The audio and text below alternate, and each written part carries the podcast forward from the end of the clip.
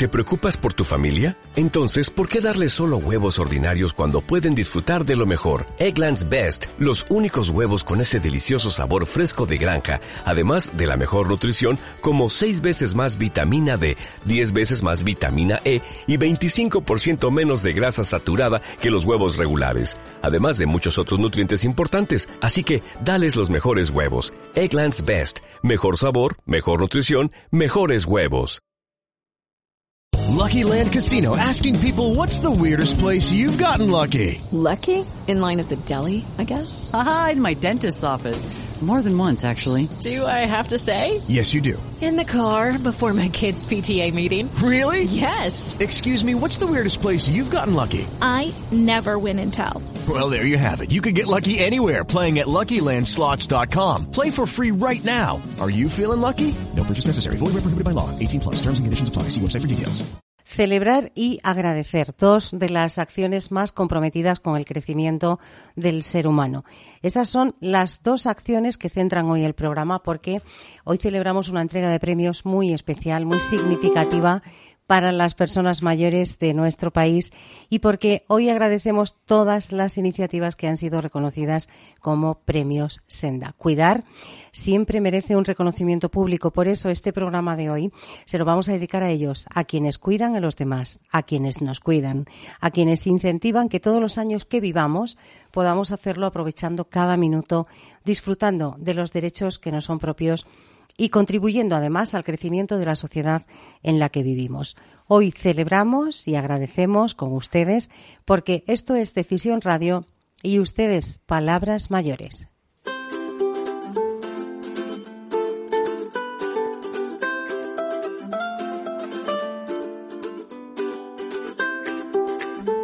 Pues así arrancamos hoy en esta mañana del 17 de noviembre de este sábado justo en el Ecuador de este mes previo a ese tan especial que es diciembre. Vamos a acompañarles durante las dos próximas horas en la sintonía de Decisión Radio.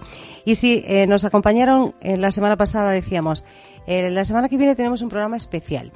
Eh, mm, es el programa en el que vamos a conocer casi casi al completo en su totalidad los premiados en esta decimotercera edición de los premios Senda, Premios Senda 2022.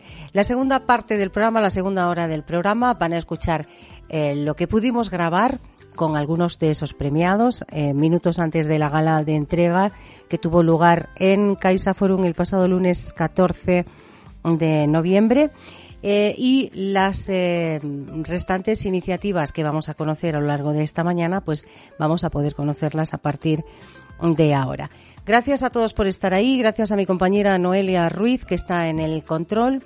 Vamos a arrancar hablando de estos premios, de esta eh, edición, eh, la última, la del 2022, y quién mejor para presentar estos premios que la presidenta del eh, grupo Senda, Matilde Pellegrí. Matilde, buenos días.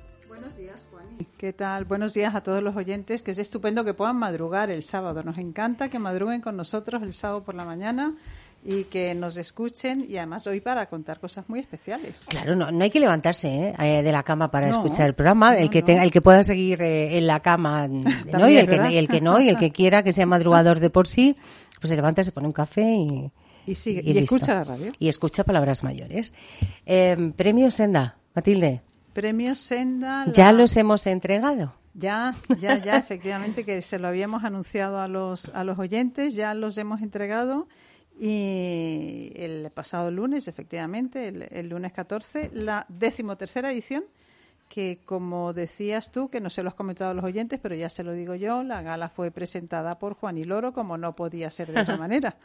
Y, y decías que no somos supersticiosos, que el número 13 nos parece un número estupendo y es nuestra décima tercera gala. Eh, parece mentira, ya 13. Eh, me comentaba una de las personas que ha sido fija y fiel durante 13 ediciones, me decía, uy, cómo ha ido evolucionando, cómo ha cambiado, cómo afortunadamente algunas de las caras que veíamos hace 13 años las seguimos viendo, pero es verdad que los premios pues eh, cada año tienen un nivel un poquito mejor y, cada año lo celebramos y lo agradecemos, como decías al principio. Eh, les decíamos a los oyentes que vamos a conocer casi, casi, casi todas ¿eh? las iniciativas a lo largo de este programa. En la segunda hora estarán algunas de las que se grabaron ese lunes, eh, minutos previos a, la gala en el mismo eh, Caixa Forum.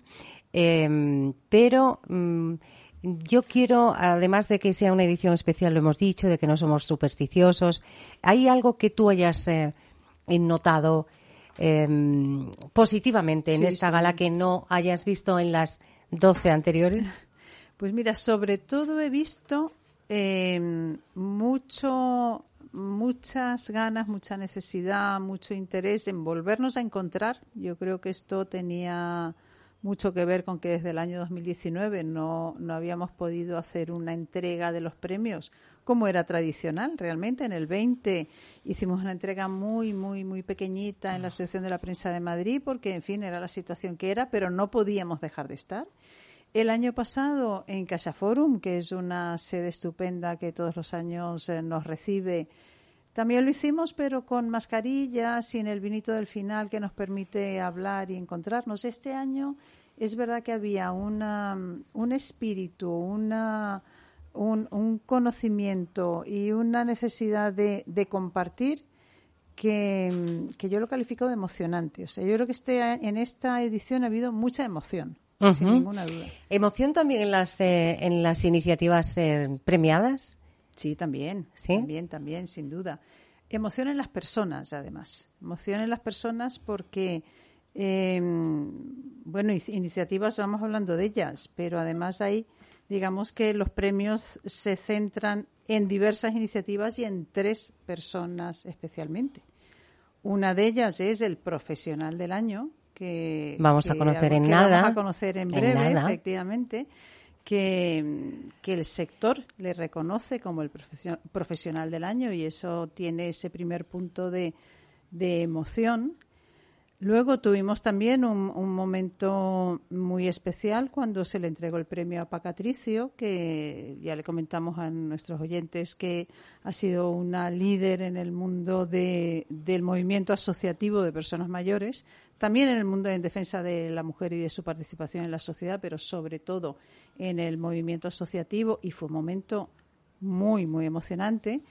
Y bueno, y cerramos ya con la emoción de la voz de Charo Reina. Así es que mm, fue, una, fue una mañana realmente especial que yo creo, estoy convencida que los eh, asistentes se recordarán mucho tiempo.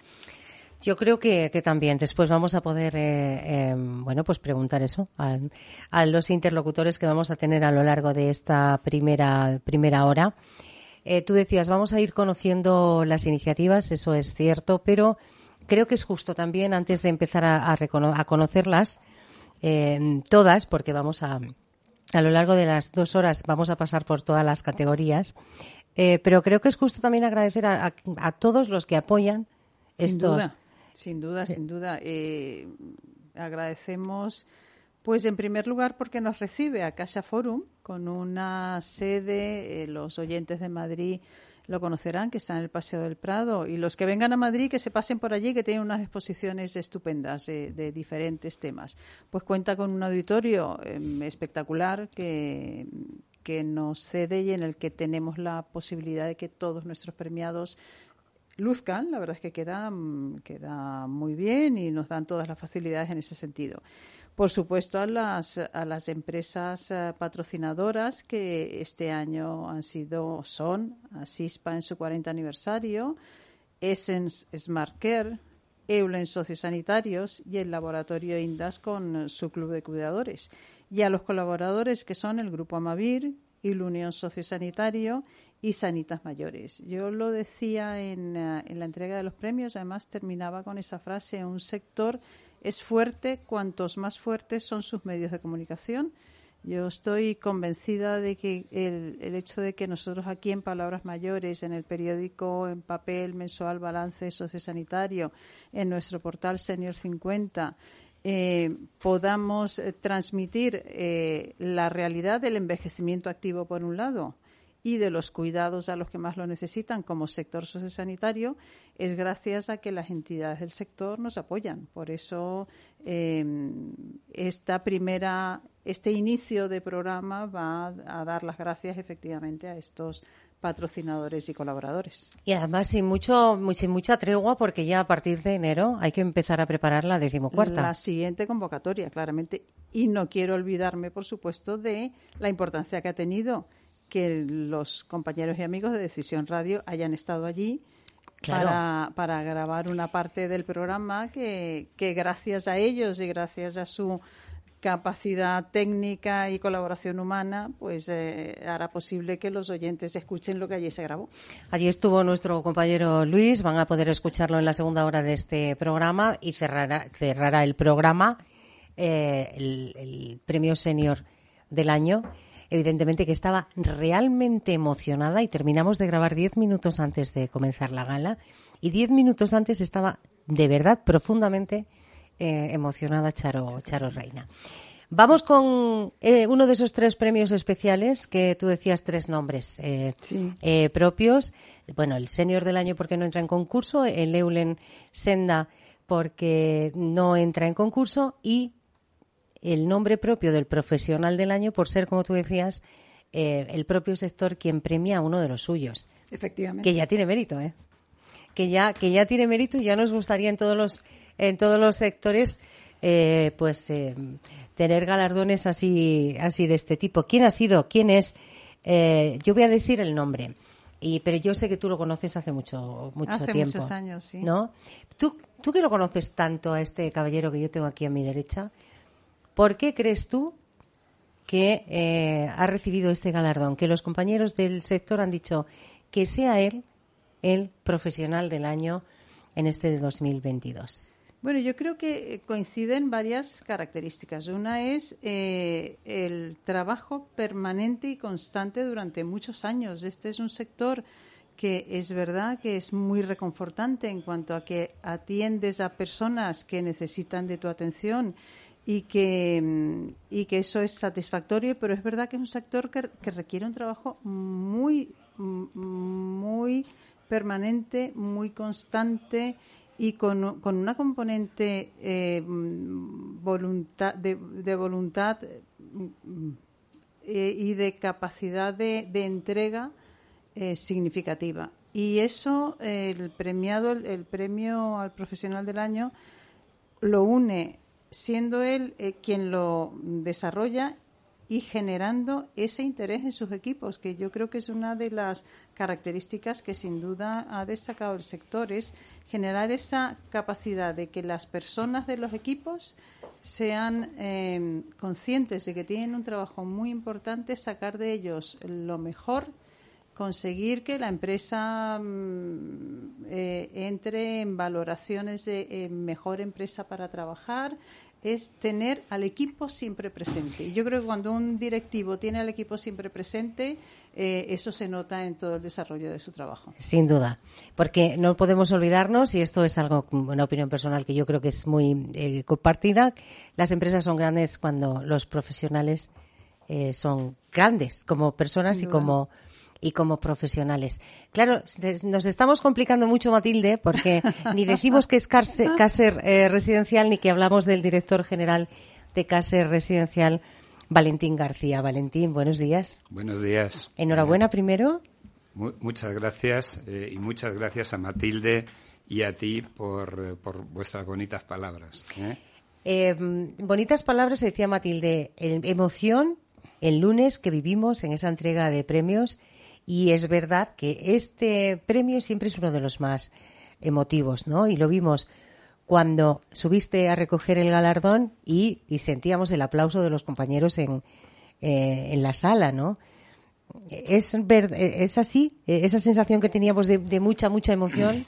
Por supuesto, eh, fue muy emotivo eh, y también un orgullo recibir este premio eh, agradecérselo a, Senda, agradecer al jurado y tengo que decir que evidentemente este premio no es mío, es de todo mi equipo, es compartido con todo el equipo porque sin el equipo no se puede hacer nada.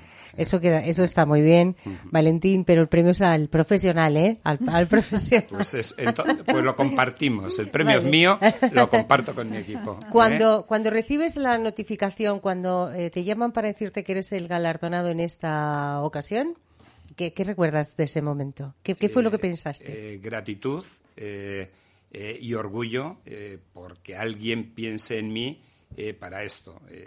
Entonces, eh, mm, son 20 años, llevo 20 años trabajando en este sector. He estado en otros sectores industriales y en el sector de seguros.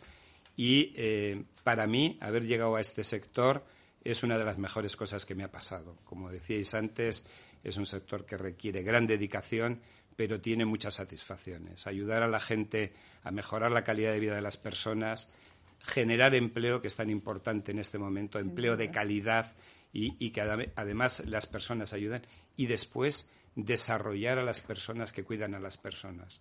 Y es muy gratificante eh, recoger y ver cómo la gente agradece que le des oportunidades porque además de, trabajar ayuda a otra gente. Yo soy un defensor eh, de los recursos humanos, he tenido responsabilidades en otros puestos sobre recursos humanos y yo siempre digo que las empresas son lo que las direcciones de recursos humanos planifican cinco o seis años antes. Yo creo profundamente en los recursos humanos y comparto todo lo que habéis dicho, lo importante que son las empresas que desarrollan a las personas. Claro, hablamos de dos sectores muy diferentes, el, sector el asegurador. With Lucky Land you can get lucky just about anywhere. This is your captain speaking. Uh, we've got clear runway and the weather's fine, but we're just going to circle up here a while and uh, get lucky. No, no, nothing like that. It's just these cash prizes add up quick. So I suggest you sit back, keep your tray table upright, and start getting lucky.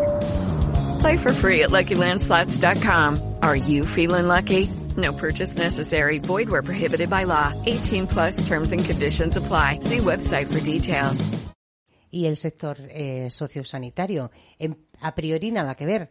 Desde el punto de vista del que estás hablando, de, las personas, de los profesionales, ¿hay también muchas diferencias o no? Eh, sí, eh, yo creo que el sector servicios, el sector seguros es un sector servicios que es muy importante el servicio eh, y yo creo que está mejorando la percepción y la concepción del servicio, la atención a las personas. Sin embargo, en nuestro sector además de ser un buen profesional, además de tener la formación y la experiencia adecuada, yo creo que los profesionales de nuestro sector tienen un fuerte componente vocacional. Y eso se puede ver cuando uno va a una residencia, cuando ve, va a las residencias a, trabajar con ellos, eh, es aprender de ellos. Uno va a intentar eh, decir determinadas cosas, pasar determinadas eh, opiniones, formas de trabajar, y se marcha y vuelve eh, eh, con, todo lo que ha aprendido de la gente y con, y con aprendizajes que son muy sencillos, pero que a veces eh, no nos damos cuenta. Y yo creo que hay que estar.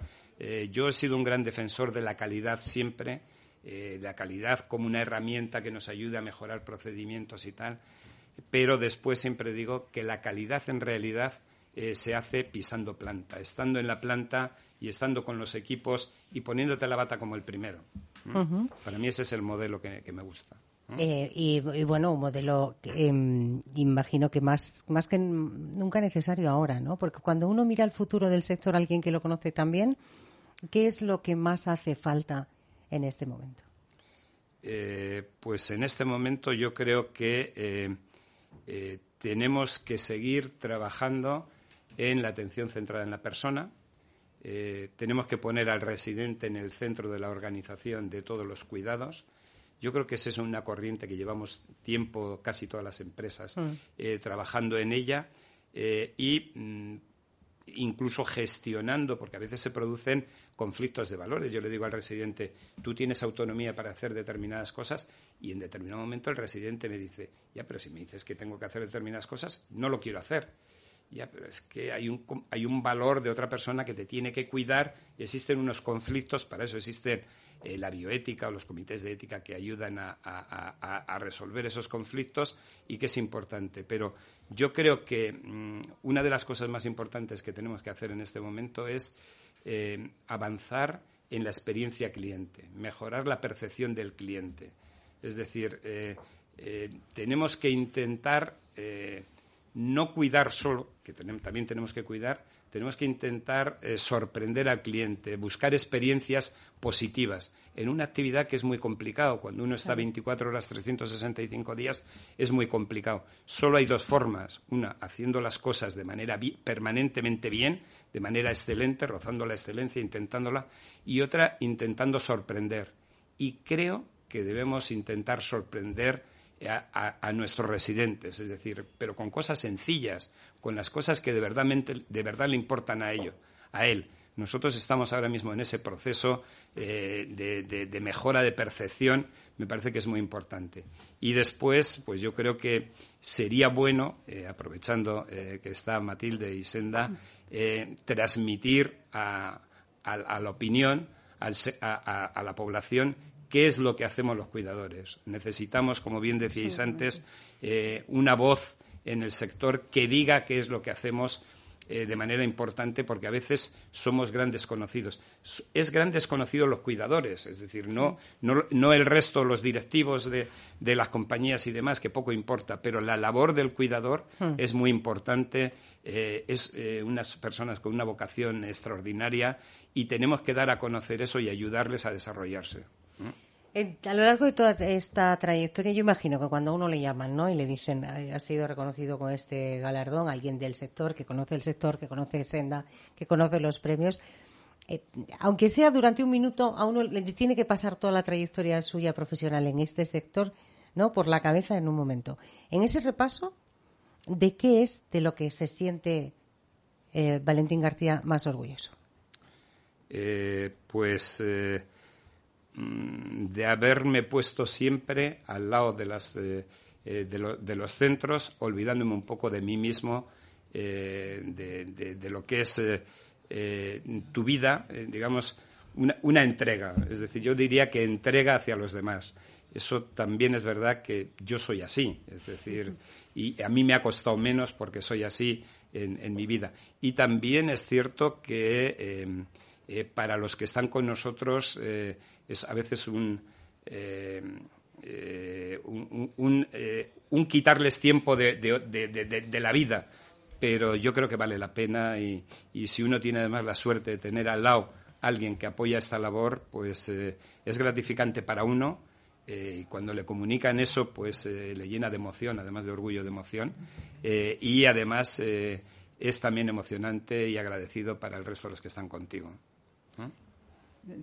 Es que transmite emoción, volvemos a, la emoción. Y, la voz no engaña, ¿eh? No, efectivamente. Y ahondando en esto que decía Valentín García, yo creo que también uno de los retos que tenemos es em, recuperar el orgullo de trabajar en el sector de los cuidados. O sea, que los profesionales se sientan orgullosos del trabajo que hacen y que sean reconocidos, porque, eh, porque se habla mucho de otras profesiones que también atienden a los que lo necesitan, pero es imprescindible recuperar el orgullo de dedicarse a eso. Tú lo decías, es un sector vocacional pues hay que reivindicarlo claramente todos los días y esto tiene mucho que ver con, con lo que tú enfatizas de de, la gestión de las personas, en definitiva.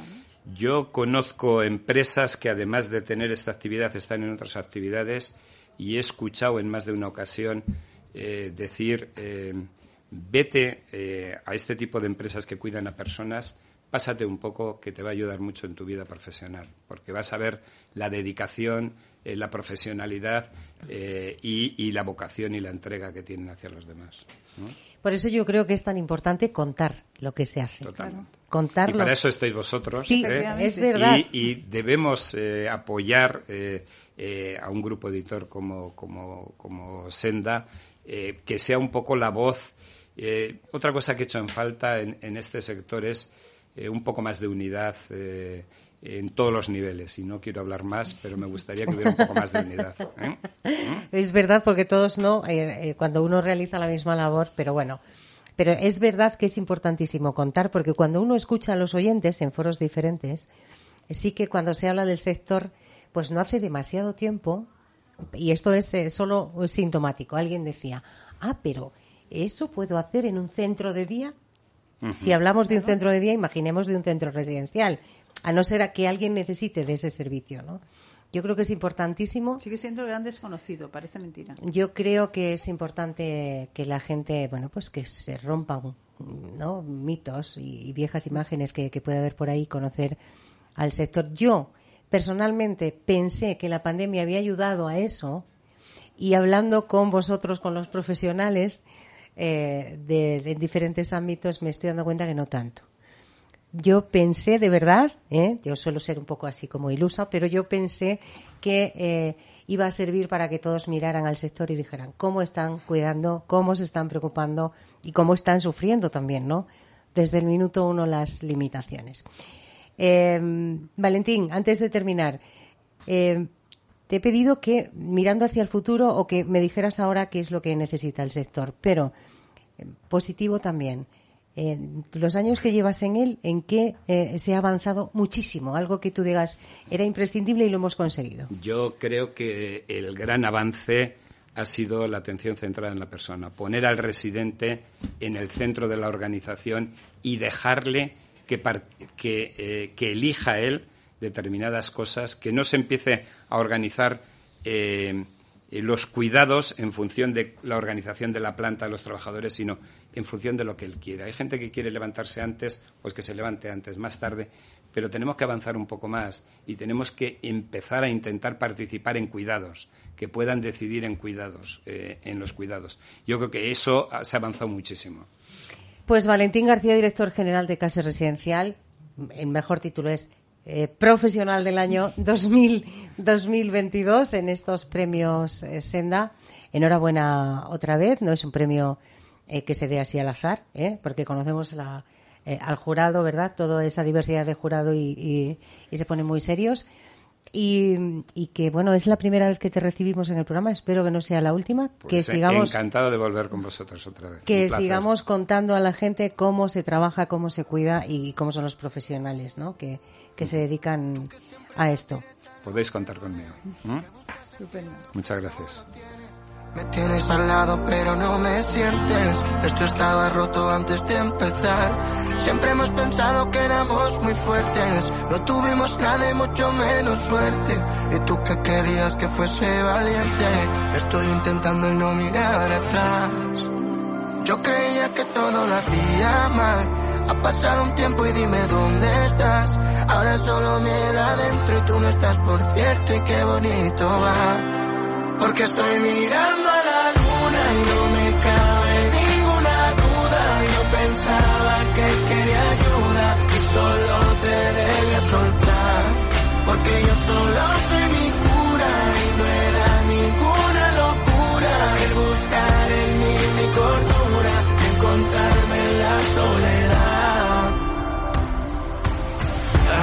toca sufrir para entender que lo bueno llega tarde pero siempre llega. Que primero estoy yo, que si no es tóxico, tu pendejo ya se te acabó. me tratabas como tu juguete, como un payaso que de pronto te entretiene. Me disculpo, pero el amor no es así. Hay más distancia entre tú y yo que un vuelo a México-Madrid. Te deseo buena suerte, que te vaya. Seguimos, seguimos avanzando. Hemos conocido al profesional del año y eh, hablabas, Matilde, de que había mucha emoción en esa gala de entrega de los premios, es cierto.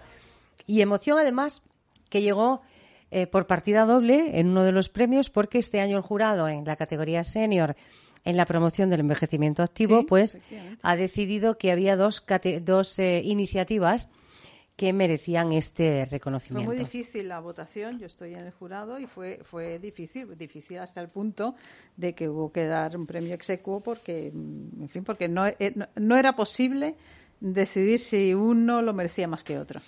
Pues vamos a conocer una de esas iniciativas. Eh, bueno, decir que es eh, el reconocimiento en esta categoría fue para la senior del Teatro Español, de las naves del Español en Matadero y para Reposterapia, que también es premio Senda en la promoción del envejecimiento activo, una iniciativa de eh, la Asociación Grandes eh, Amigos, respaldada por Azucarera y por la agencia La Bonita. Vamos a hablar Vamos a ponernos dulces, ¿eh? Vamos a hablar de repostería, de reposterapia, con el director de comunicación de Grandes Amigos, José Ángel Palacios.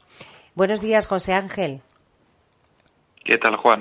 ¿Cómo, Buenos días. ¿Cómo estás?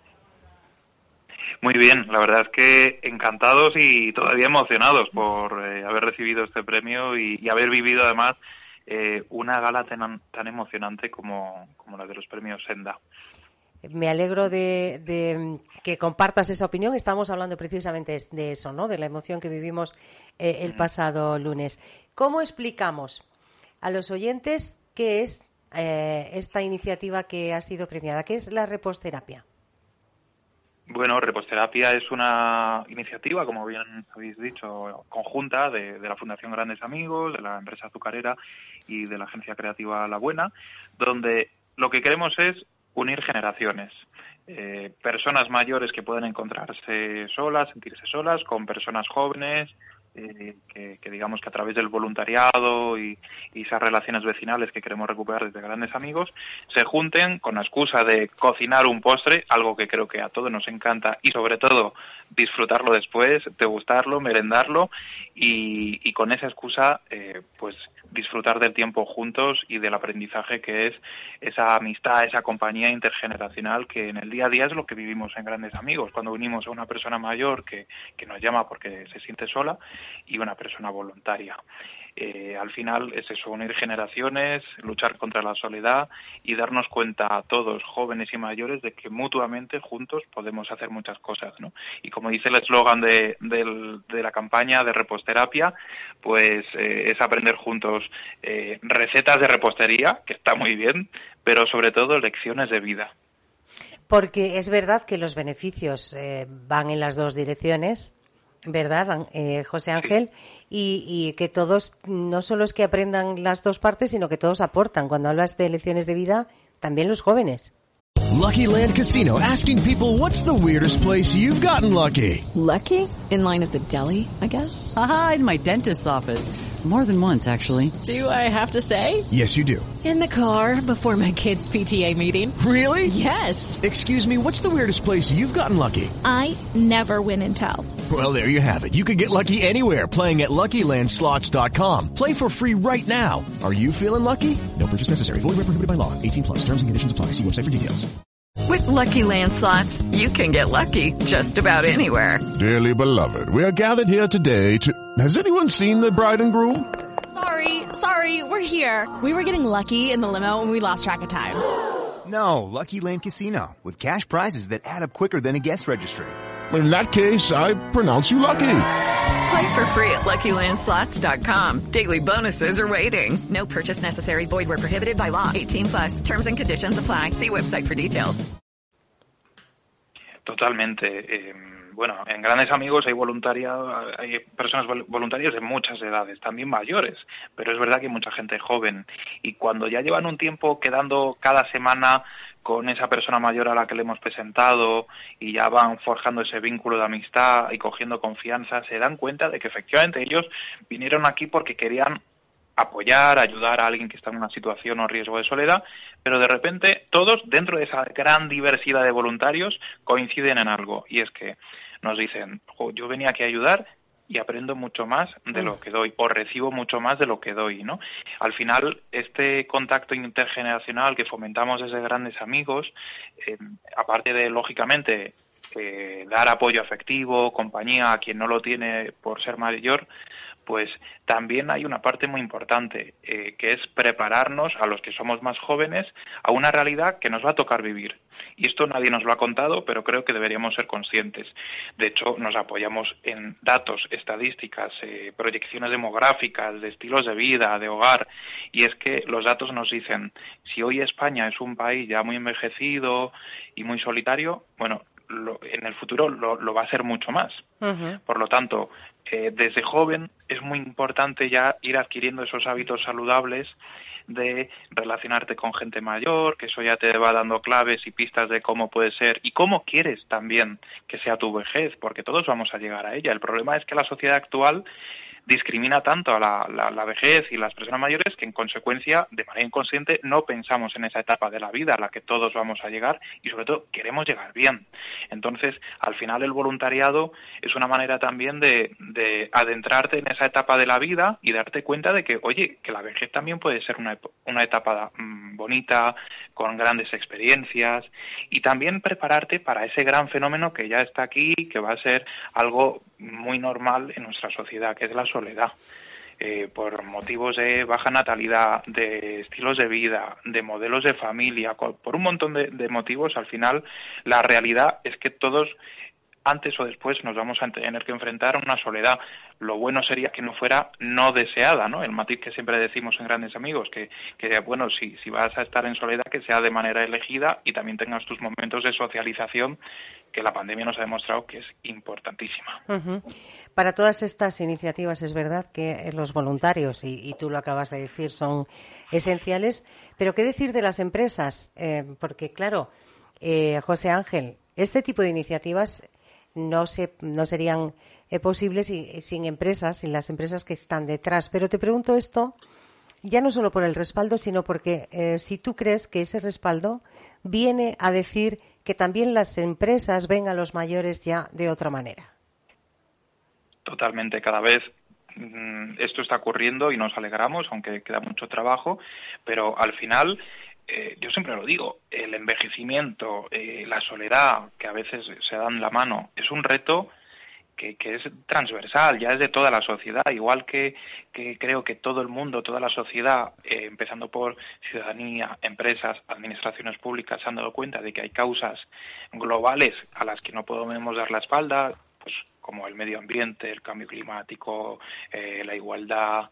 Bueno, pues este sería otro, y aquí creo que todavía queda un paso porque todo el mundo tome conciencia de que o, remamos todos en la misma dirección de, mm, para facilitar eh, donde todos podamos actuar en eh, pues un envejecimiento digno, sin soledad, en compañía, con salud, o, o si no, eh, esto nos afecta a todos, ¿no? Y por eso está muy bien que ya haya empresas, por ejemplo, como Azucarera, que, nos ha apoyado en esta eh, preciosa iniciativa y que ha impulsado también con, esta agencia con la buena, para que dé ejemplo ¿no? de cómo las empresas también son parte de la sociedad importante y que están contribuyendo con su apoyo, no solo económico, como, sino también con la visibilización, con la sensibilización a que cada vez haya menos gente mayor sola.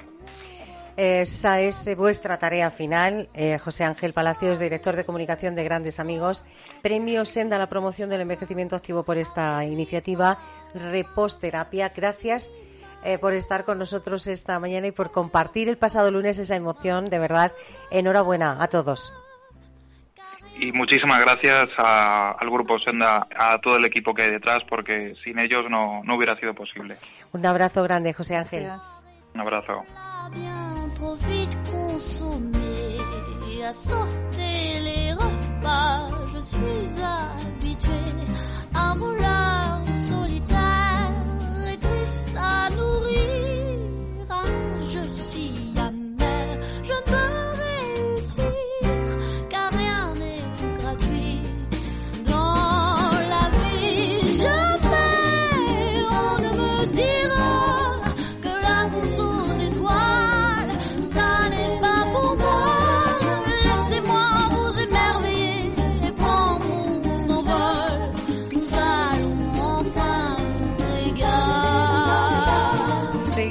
seguimos en este programa 17 de noviembre 2022, eh, este programa especial eh, premios, premios, premios Senda, el, a ver Matilde, me está, ¿lo he dicho mal?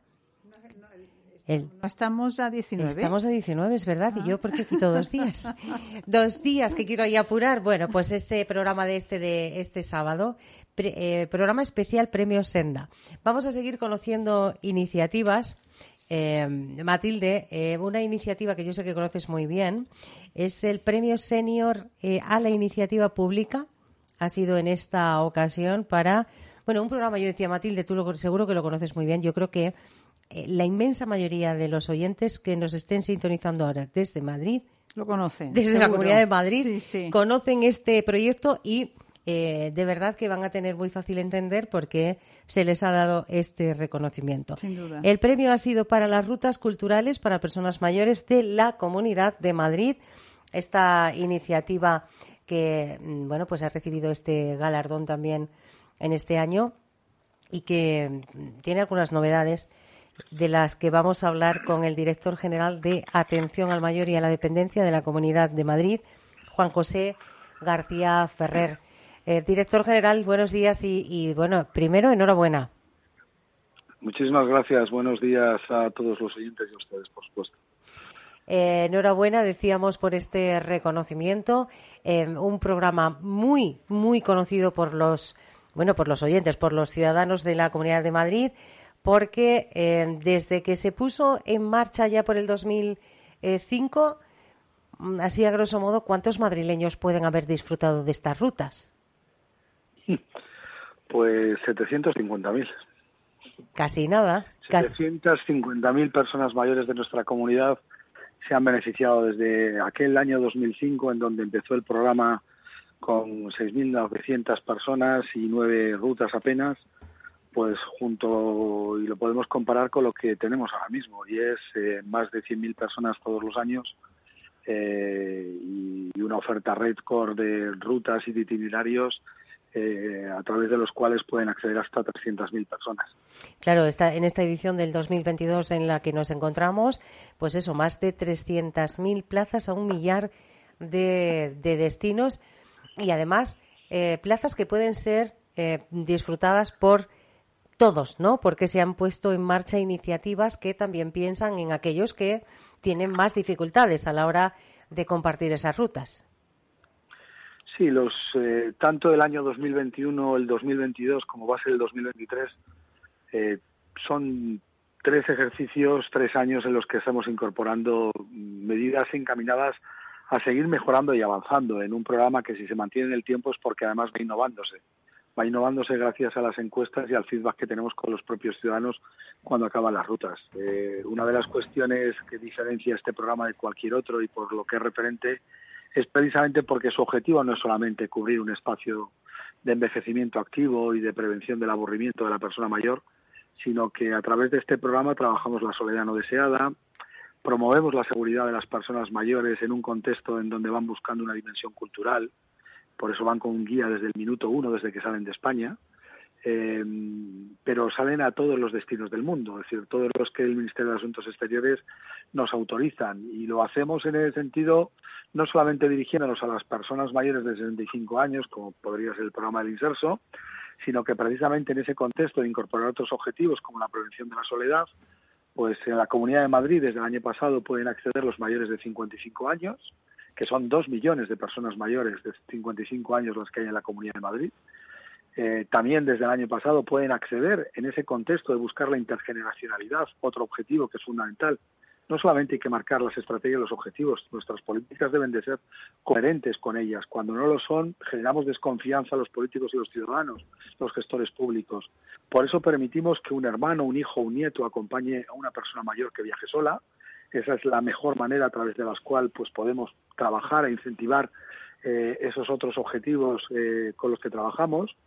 Y si, por ejemplo, pues creemos que el cuidado informal y el valor de la familia en el cuidado informal es importante, pues entendíamos desde la Comunidad de Madrid que teníamos que dar un paso y por eso también, a partir del año que viene, hemos conseguido que las empresas que organizan eh, con nosotros los viajes y a las que quiero agradecer a todas ellas que están en torno a UNAF, a la patronal de agencias de viajes, vayan a poner a disposición de cuidadores informales de personas dependientes un pequeño número de plazas también a través de las cuales podamos garantizarle no solamente el respiro, sino también la salida y el esparcimiento. Eh, iba, claro, eh, iba a preguntar ahora cuáles son las novedades para el año que viene, pero eh, ya... claro, porque bueno, este... hay más, hay más novedades. ¿Ah, sí? ¿Alguna más? Sí, sí, hay más novedades. Quiero decir, a las novedades del año pasado incorporamos este año eh, como novedades fundamentalmente, por un lado, eh, que vamos a posibilitar salidas en temporada alta, cosa que es súper novedosa los programas de viajes que se hacen con personas mayores en todas las comunidades autónomas. Eh, llevamos varios meses negociando con el sector para, para poderlo hacer efectivo. Van a aumentar las frecuencias de las salidas en determinados destinos en función de la demanda que nos hacen los ciudadanos madrileños. Vamos a incorporar además, por ejemplo, en este sentido, las rutas que son a las islas nacionales se van a aumentar en, en un día, van a pasar de ser de seis días, cinco noches, van a pasar a ser de siete días, seis noches, las rutas. Y luego, pues, por ejemplo, también debo de decirle, y en esto quiero agradecérselo también a las empresas del sector, el importante esfuerzo que están haciendo en un contexto como el actual, en donde todos sabemos lo que está suponiendo el aumento de precios y de costes a todos los niveles la vida y particularmente también en el ámbito del turismo, el importante esfuerzo que están haciendo para intentar hacer una contención de precios de tal manera que eh, los incrementos que obviamente tenga que haber para el año que viene sean precios y subidas que sean absolutamente razonables. Ellos han asumido prácticamente más del 10% de las subidas que se han producido desde el contexto COVID y desde el contexto viaje a Ucrania. Y yo quería perder en ese sentido la oportunidad también de agradecérselos, porque creo que este gobierno entiende que las cosas salen porque la sociedad civil funciona y la sociedad civil son las entidades, son los ciudadanos, son también las empresas. Por tanto, este programa, este, este programa que se puso en marcha en 2005, tiene todavía un larguísimo recorrido por delante, eh, un recorrido en el que hay que ir adaptándose ¿no? a las peculiaridades no solo del mercado, sino eh, a tenor de lo que le escuchamos al director general, a las necesidades cambiantes de los usuarios de ese programa. Efectivamente, es decir, yo creo que este tiene que ser el espíritu de cualquier iniciativa pública. Si el año pasado incorporamos al programa, por ejemplo, el, las rutas eh, fáciles. With lucky landslots, you can get lucky just about anywhere. Dearly beloved, we are gathered here today to. Has anyone seen the bride and groom? Sorry, sorry, we're here. We were getting lucky in the limo and we lost track of time. No, Lucky Land Casino, with cash prizes that add up quicker than a guest registry. In that case, I pronounce you lucky. Play for free at LuckyLandSlots.com. Daily bonuses are waiting. No purchase necessary. Void where prohibited by law. 18 plus. Terms and conditions apply. See website for details. Judy was boring. Hello. Then Judy discovered ChumbaCasino.com. It's my little escape. Now Judy's the life of the party. Oh baby, Mama's bringing home the bacon. Whoa, take it easy, Judy. The Chumba life is for everybody. So go to ChumbaCasino.com and play over 100 casino style games. Join today and play for free for your chance to redeem some serious prizes. ChumbaCasino.com. No purchase necessary. Void where prohibited by law. 18 plus terms and conditions apply. See website for details. Pensadas en personas que tienen menos capacidad de andar, menos capacidad de moverse, que requerían, por lo tanto, el mezclar la cultura, pero también con un mayor espacio de reposo, o las rutas cortas, nacionales, que eran de cuatro días, tres días. Eh, bueno, pues eh, igual que eso lo incorporamos y lo consolidamos, lo tendremos que ir haciendo a futuro. Mire usted, la gente valora mucho la seguridad que este, que este programa genera y el hecho de que en cada barrio hay un punto de venta, no sean contextos centralizados. Son las agencias de viajes acreditadas las que eh, comercializan el programa y saben los madrileños que gracias a este programa las quejas funcionan porque se resuelven, saben que los seguros responden porque la Comunidad de Madrid está detrás y saben además que cuando la oferta de viaje sale, y esto es algo que normalmente ni se pregunta ni nosotros lo contamos, pero me parece importante contárselo a ustedes y que lo conozcan los madrileños y las personas que nos estén escuchando, todos los años desde la Comunidad de Madrid revisamos más de mil hoteles que nos proponen las empresas para valorar la idoneidad de los hoteles en función perfil, del perfil de las personas que van. Valoramos la ubicación, valoramos la localización, valoramos las redes de transporte público que hay desde los hoteles. Evidentemente, todo el mundo que ha viajado sabe que luego hay a última hora que se cambian hoteles, cuestiones, pero nosotros tratamos de profundizar mucho y tenemos una gran red ya de un gran este con hoteles en todo el mundo a través de los cuales vamos viendo en función de los programas que nos presentan los propios turoperadores, vamos diciendo este sí, este no, porque entendemos que en función del perfil de las personas que van a viajar no consideramos que es el más apropiado. Esos son valores distintivos que van mucho más allá de hacer un pliego y hacer una contratación de oferta de viajes. Pues eh, por este y por otros motivos que hemos estado eh, viendo a lo largo de esta conversación, estas rutas culturales para personas mayores de la Comunidad de Madrid se han hecho este año con ese premio senior a la iniciativa pública. Juan José García Ferrer, director general de Atención al Mayor y a la Dependencia de la Comunidad de Madrid, una vez más enhorabuena y muchísimas gracias. Muchas gracias a todos ustedes, también eh, a Grupo Senda y a tantas entidades que nos ayudan en el día a día en el trabajo con personas mayores, como por ejemplo a la que he continuado en esta retransmisión radiofónica. Un abrazo. las nubes y persiguiendo, saber cantar, pasarlo bien, ir por las calles y querer volar con el viento y sentir que se para el tiempo. Y sentir que se para el tiempo.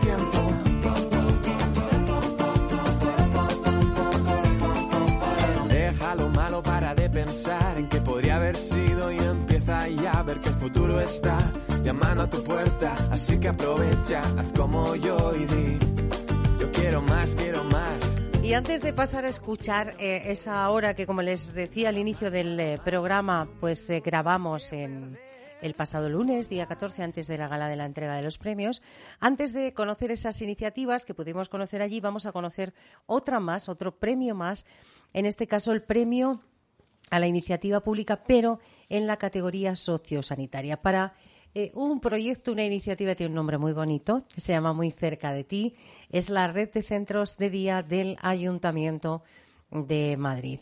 De esta iniciativa, mm, de esta red de centros, nos va a hablar la directora general de mayores del Ayuntamiento de Madrid, que esta mañana está al otro lado del teléfono.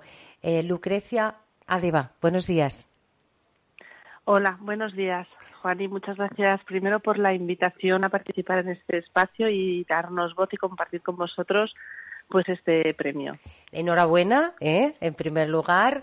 Eh, bueno, todo es- fue muy bien, ¿no? Eh, decíamos que esa gala del pasado lunes podíamos calificarla de muchas maneras, Lucrecia, pero que emotiva fue emotiva. Efectivamente, y yo desde, además desde, yo siempre desde la administración pública hago una reflexión y es que las administraciones públicas, en este caso el Ayuntamiento de Madrid, hacen muchas cosas. No sé, no sé si son suficientes, pero las hacemos. Y a veces la sensación es que no se conocen todas las iniciativas, los programas, los servicios que ponemos en marcha y que van dirigidas a las personas mayores. Con lo cual, estos re- reconocimientos, primero, visibilizan eh, todo lo que ponemos en marcha eh, en beneficio de las personas mayores y segundo, también da muchos ánimos a los equipos técnicos que trabajan, que investigan, que innovan eh, todos estos servicios y programas y bueno, pues es un impulso para seguir trabajando en esta línea. Así que lo primero, eh, bienvenidos sean todos los reconocimientos a estas iniciativas, claro. Pues estupendo. Es verdad que eh, siempre lo decimos, ¿no? En, en lo que no se lo que no se publicita, lo que no se cuenta es como si no existiera y en este caso, pues hay que dar a conocer este este este tipo de iniciativas porque está pensada para los madrileños porque eh, bueno pues está pensada como decíamos en los mayores de la ciudad muy cerca de ti red de centros de día ¿cuándo arranca Lucrecia este este programa en la ciudad de Madrid? Bueno, la red municipal de centros de día lleva muchos años puesto en marcha, eh, pero ya se empezó a trabajar desde el 2003-2004 en el que se pe- empezó a ampliar ¿no? la construcción de este tipo de, equipamientos. Eh, sobre todo se pensó porque en un principio todos los cuidados de dependientes recaía casi todo el peso en las familias o en las personas más allegadas a las personas que necesitaban ese tipo de ayuda. Pero es verdad que también el mundo de los cuidados se va profesionalizando y tenemos que ayudar desde las instituciones a los cuidados de aquellas personas que lo necesitan y ayudar a esas familias para descargar de, de esa carga emocional y de esa sobrecarga en el día a día en los cuidados. Así que se, se diseñó poco a poco, ha ido Sí. creciendo una red de centros de día municipales. Concretamente ahora gestionamos un total de 100 centros de día y gestionamos 100 centros de día. 100 centros de En la día. ciudad de Madrid. Eso es, repartidos Sí. por los distritos de la ciudad de Madrid, 65 de titularidad municipal, 35 privados, de los cuales, Lucrecia, 58 son pues ya centros eh, con especialidades, ¿verdad?, para atender a madrileños que tienen algunas eh, necesidades especiales de atención. Sí, efectivamente en estos 100 centros de día eh, em, atendemos a dos perfiles. Eh, por una parte, los perfiles de deterioro cognitivo, Alzheimer u otras demencias, y que prácticamente destinamos eh, entre las 4.700 plazas que gestionamos, pues eh, 3.355, ¿vale? Irían para la gestión de esas de, esos eh, centros de día municipales. Y luego también el segundo perfil de personas mayores que atendemos son aquellas personas que tienen deterioro físico, es decir, necesitan rehabilitación, necesitan unos perfiles profesionales de eh, pues de fisiopreventiva, necesitan rehabilitaciones, necesitan cuidados de carácter más eh, físico. Y lo gestionamos a través de esos centros de día y con esos dos tipos de perfiles. Estos centros, lo que has dicho, están distribuidos a lo largo de toda la ciudad de Madrid y en todos los distritos cuentan eh, con al menos un centro de día municipal o plazas concertadas en centros de día en aquellos distritos en los que las plazas municipales pues son insuficientes para atender todos los, los casos que nos llegan. Claro, porque son muchos y cada, cada caso necesita pues una, una atención. 100 centros, como decíamos, en, repartidos en toda la ciudad de Madrid a lo largo de todos los, distritos. Eh, más allá de, este, de esta iniciativa, de la iniciativa que se ha hecho con este premio Senda, de muy cerca de ti, esta red de centros, eh, Lucrecia, ¿cuál es la principal preocupación hoy del Ayuntamiento de Madrid con respecto a los madrileños mayores?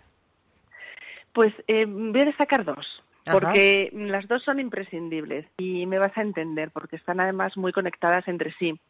Por una parte, eh, el cuidar a las personas que nos cuidan. Y que está muy ligado a este a este no programa de cerca de ti. Cómo desde el Ayuntamiento de Madrid eh, podemos con nuestros recursos, nuestros programas ayudar a aquellas familias que cuidan a personas dependientes y que asumen una sobrecarga diaria eh, y eso es importantísimo, que no se sientan solos y en el caso que necesiten un acompañamiento más específico, pues estar ahí. De hecho, la semana pasada, el Día del Cuidado, que es el 5 de noviembre, presentamos la estrategia del Ayuntamiento de Madrid de cuidar a quienes cuidan con sus ejes estratégicos. Y luego la segunda línea fundamental de trabajo, me, me cuesta destacar solo dos líneas, pero bueno, es, es- es la, la- la lucha contra la soledad no deseada. ¿Vale? Eh, yo creo que ahí estamos todas las administraciones, todas las entidades eh, alineados para trabajar de forma coordinada y conjunta en detectar aquellos casos en el que necesitan las personas de un acompañamiento también más específico para que nadie se sienta en soledad o en aislamiento social y en el caso de que esos casos afloren, pues que el ayuntamiento o cualquier otra administración esté ahí para que esos casos pues no terminen en situaciones más, más gravosas, ¿no? Entonces yo, para mí esas dos estrategias que hemos puesto en marcha recientemente, el cuidar a quienes cuidan y la estrategia de soledad no deseada, son dos líneas de actuación fundamentales ahora mismo dentro de las políticas públicas de- del área de gobierno de familias, igualdad y bienestar social. Pues eh, ojalá tengamos tiempo de hablar de esas, seguro que sí, ¿eh? de esas eh, dos eh, iniciativas, esas dos estrategias y de todas aquellas eh, que puedan mm, redundar en un beneficio claro de los ciudadanos mayores de- del Ayuntamiento de Madrid. Vamos a tener tiempo, imagino que en otros eh, programas. Hoy queríamos conocer esta red de centros de día del Ayuntamiento de Madrid para eh, bueno que los oyentes tuvieran claro qué es lo que ha movido al jurado a valorar esta iniciativa sobre otras para que eh, el muy cerca de ti haya sido el premio eh, a la iniciativa pública en la categoría sociosanitaria este año. Y Lucrecia Adeba, seguro que tenemos ocasión de conocer más estrategias. Gracias eh, a la directora general de mayores del Ayuntamiento de Madrid. Enhorabuena una vez más y un abrazo enorme. Muchísimas gracias, Juan, y por darnos esta oportunidad de charlar y hablar y nos ponemos a vuestra disposición para cuando nos necesitéis. Muy buenas tardes a todos los oyentes. Un abrazo. Me quedo contigo. Y si me das a elegir entre tú y la gloria, Y con este tema en la voz de Antonio Vega vamos a dar paso a esa grabación, repito, que eh, tuvo lugar, que hicimos gracias a los compañeros de esta casa el pasado lunes en Caixa Forum, minutos previos a la gala de entrega de los premios Senda. solo deseo estar a tu lado, soñar con tus ojos, besarte en los labios, sentirme en tus brazos. Yo soy muy feliz. La salud y la calidad de vida son palabras mayores. Pues como les decíamos, estamos eh, grabando el eh, parte, la segunda mitad del programa de, este sábado 17 de noviembre, minutos antes de la gala de eh, entrega de los decimoterceros premios Senda. Vamos a seguir conociendo a algunos de los premiados, al igual que hacíamos en la primera hora, y eh, vamos a seguir la misma dinámica, la misma rutina. Vamos a ir conociendo categorías, tanto sociosanitarias como senior, para conocer cuáles han sido eh, esas iniciativas públicas, privadas, eh, que se han hecho con el reconocimiento del, eh, del, jurado. Repito, este año han sido muchas más las candidaturas recibidas, incluso en algunos de los premios, pues el jurado lo ha tenido realmente difícil hasta el punto de tener que eh, compartir, por decirlo así, o premiar dos iniciativas. Vamos a conocer quién se ha hecho con el premio eh, Juntos Cuidamos, que además es la primera vez que en los premios Senda tenemos este, este premio, eh, un premio que patrocina INDAS en la categoría sociosanitaria. El eh, proyecto galardonado lleva por nombre 10.000 razones para dejar de ser héroes en silencio. Es una iniciativa de eh, UCALSA que, bueno, que vamos a conocer inmediatamente. Voy a saludar a Beatriz Menéndez, directora técnica de UCALSA Servicios Sociosanitarios, y a Francisco Borja Barberán, auxiliar de intervención, que tiene mucho que contar de eh, este, este galardón. Juntos cuidamos por, eh, pues eso, 10.000 razones para dejar de ser héroes en silencio. Beatriz, Francisco, ¿qué tal? Hola, buenos días. ¿Cómo van esos nervios minutos antes de subir al escenario? Eh, decías, hablabas, Beatriz, de esos años complicados, años que además sí que han ayudado, mirándolo desde otro ángulo, han ayudado a poner en valor la figura de estos profesionales que son los que eh, realmente son el, objetivo ¿no? de, este galardón. Francisco, yo quiero eh, que les contemos a los oyentes que es un auxiliar de intervención en este servicio tan que seguro conocen todos, que es la, la ayuda a domicilio. Pues eh, el servicio, digamos, la figura de auxiliar de intervención, se trata de una persona que no solo reparte a los domicilios la comida que nosotros elaboramos, sino que además de ello hacemos un seguimiento diario de todos los usuarios de este servicio. Es decir, cuando llevamos la comida, hablamos con las personas, somos partes de su familia, como quien dice, porque es la única persona que viene a lo mejor a lo largo del día.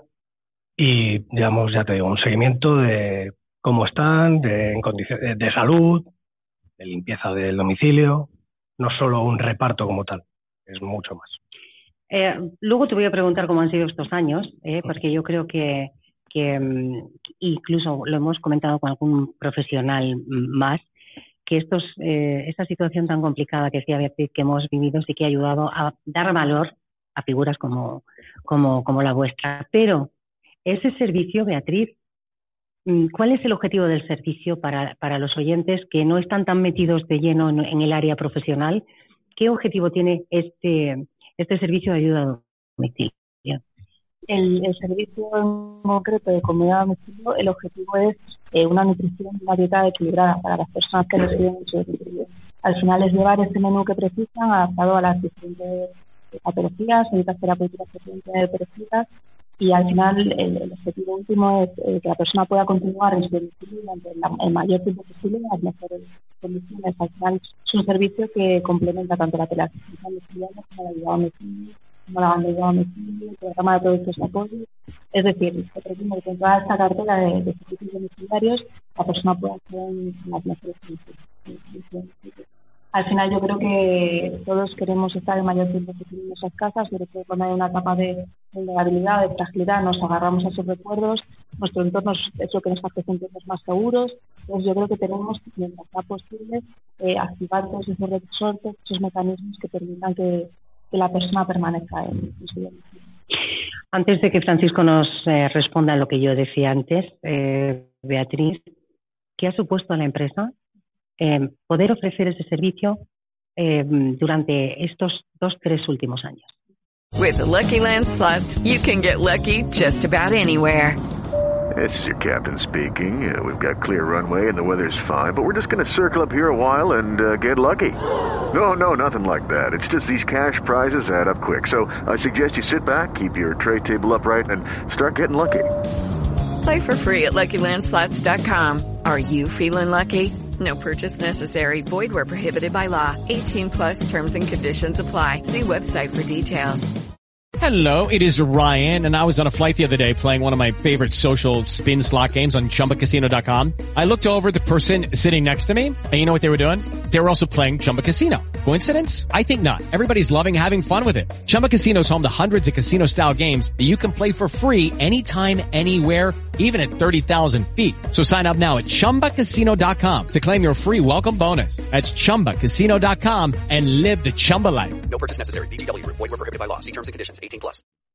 Eh, para nosotros fue un cambio radical. Para que pagáis un poco eh, la idea de las cifras que manejamos, nosotros cuando se produjo el, el confinamiento domiciliario, el cierre de centros de día, centros de mayor, en un periodo de 15 días aproximadamente la demanda aumentó un 300% eh, por parte de las administraciones públicas.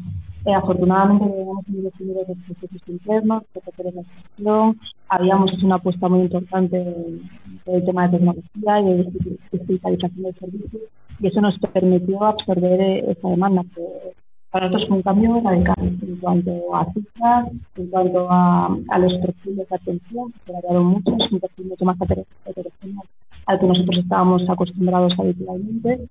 Eh, y para nosotros fue reto tras reto. Fue crisis sanitaria, luego fue Filomena, que fue algo complicadísimo, porque durante los días que estuvo bloqueada la ciudad de Madrid, seguimos llegando a, a los domicilios. Es un servicio que no puede faltar, claro, pase lo que pase. Eh, al final, en situaciones donde nos parecía imposible, conseguimos eh, continuar. Y eso solamente se lo consigue cuando tienes un equipo totalmente implicado y comprometido.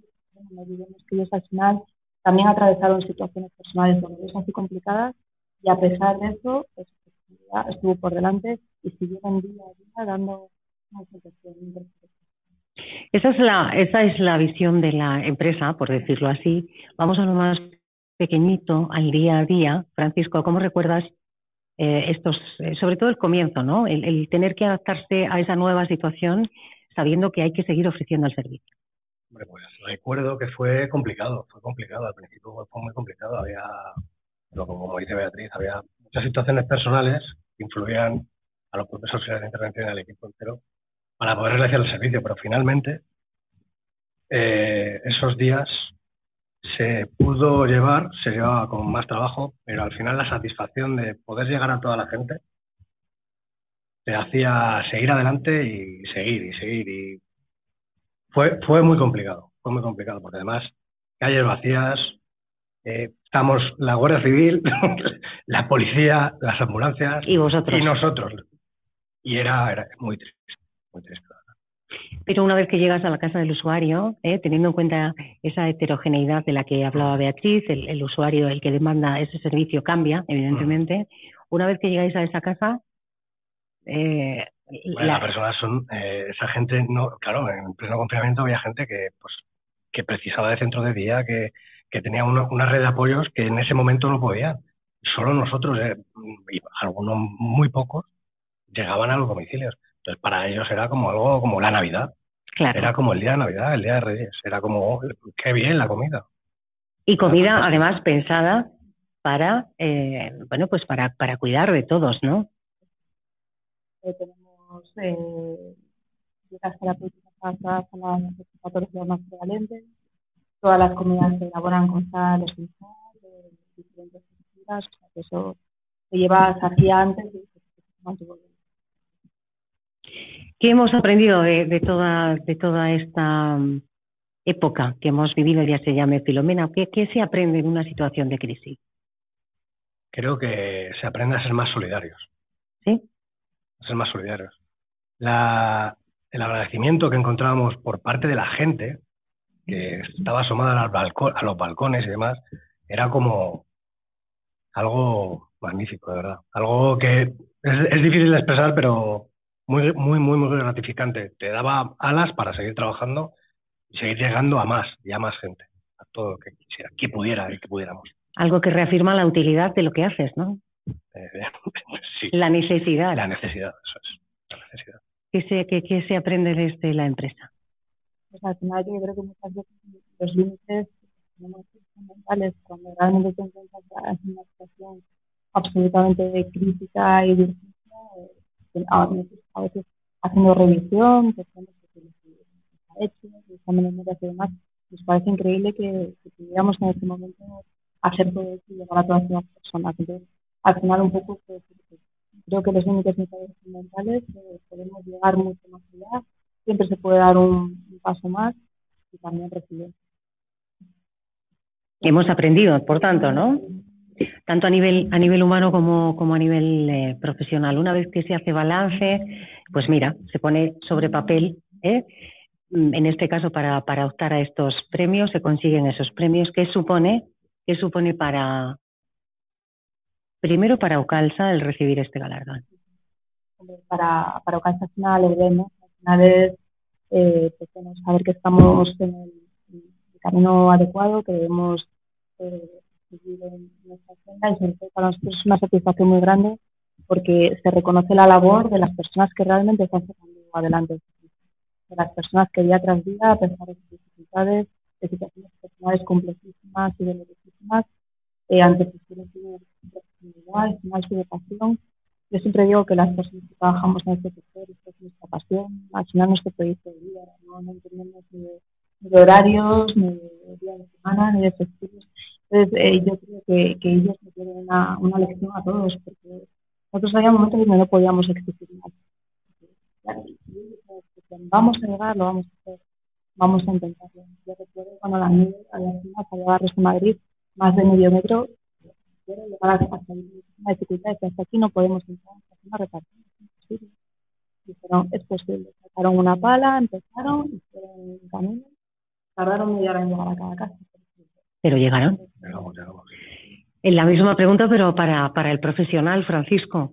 ¿Qué supone recibir este galardón? Porque es un premio para Cualsa, sí, pero por un proyecto concreto donde en el que los protagonistas sois vosotros. Hombre, es un orgullo porque al final la figura del auxiliar de intervención es algo que día a día no ponemos en valor y para nosotros es que nos pongan en valor el trabajo que hacemos cada día, cada mes, cada semana, cada año, en cada situación complicada. Estamos nos da fuerzas para seguir. Pues eh, yo os agradezco mucho que hayáis estado con nosotros eh, en esta grabación previa a la, a la, entrega de los premios, porque imagino que es un momento así de felicidad, nervios, todo junto, ¿no? De satisfacción. Eh, vamos a disfrutar dentro de nada eh, con, con, vosotros en el escenario recogiendo ese galardón, más que merecido. Insisto en esto, es verdad que ha habido muchas candidaturas, lo que yo creo que para los premiados es importante. ¿Eh? que ese además ese jurado tan variopinto donde todo el sector y todas las organizaciones de mayores y todos los profesionales están representados es eh, muy importante. Gracias, enhorabuena y, y, a seguir en esta línea que os necesitamos. Muchísimas gracias. Muchísimas gracias, Juan.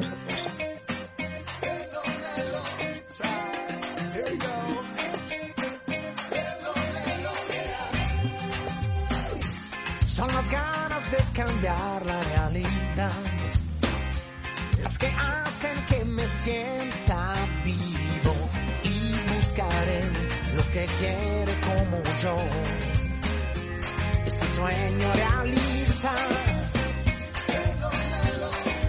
Realiza.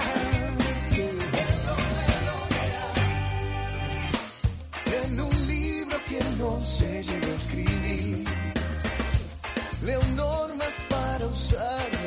vida, pero yo sé que ninguna seguiré. Viviré el momento, aunque hay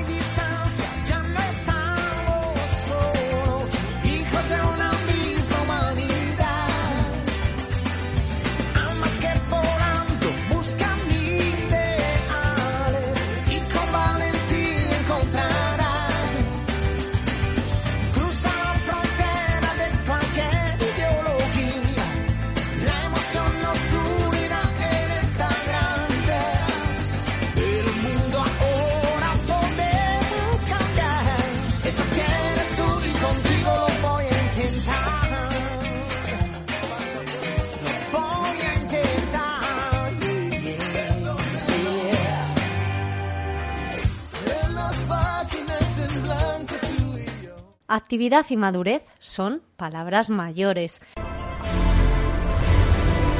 Seguimos avanzando un nuevo premio que vamos a conocer. Vamos a la categoría senior en esta ocasión para conocer eh, el proyecto, la iniciativa que se ha hecho con el premio a la salud y el bienestar. Eh, fíjense qué nombre más bonito de proyecto. Despierta tus sentidos. Un proyecto eh, del Grupo Vallesol que vamos a conocer, vamos a saber cómo despertar esos sentidos, qué sentidos son los que hay que despertar y de qué personas en concreto eh, se despiertan con esta iniciativa. Voy a saludar a Natalia Perea, psicóloga de Vallesol, y Alba San José, psicóloga de Vallesol Mirasierra. Bienvenidas a las dos. Buenos días. Buenos días. ¿Nervios? No, pues lo disimuláis muy bien, ¿eh? Ya, ya os lo digo yo. Bonito el nombre del proyecto, ¿eh? Despierta tus sentidos. ¿Quién me explica eh, en qué consiste este proyecto y a quién va dirigido? Pues mira, parece Juan, empiezo yo, que soy coordinadora nacional del equipo de psicología del Grupo Vallesol. Este proyecto nació eh, con la necesidad de dar cobertura a nuestros residentes con demencias más avanzadas. Eh, a principio de año hice bueno, un, estudio para justificar el proyecto y vi que bueno que, que los residentes con demencias más avanzadas en el estadio de, de 6 y 7 pues, se quedaban un poco fuera de las terapias no farmacológicas que son trabajadas. y, bueno, eh, quise eh, pues elaborar un proyecto basado en la estimulación multisensorial. ¿Por qué? Porque los estadios más avanzados de demencia lo que queda al final es lo más primario, son los síntomas. Entonces es un proyecto basado en la estimulación sensorial, el tacto, la vista, el olfato, el oído, es lo más primario que queda, que muchas veces en estos estadios el paciente no tiene respuesta verbal y el familiar te pregunta, ¿no? Pues qué tipo de terapia, ¿no? Eh, con el familiar, con mi padre, con mi madre, y algunas veces estos estadios lamentablemente duran bastante tiempo.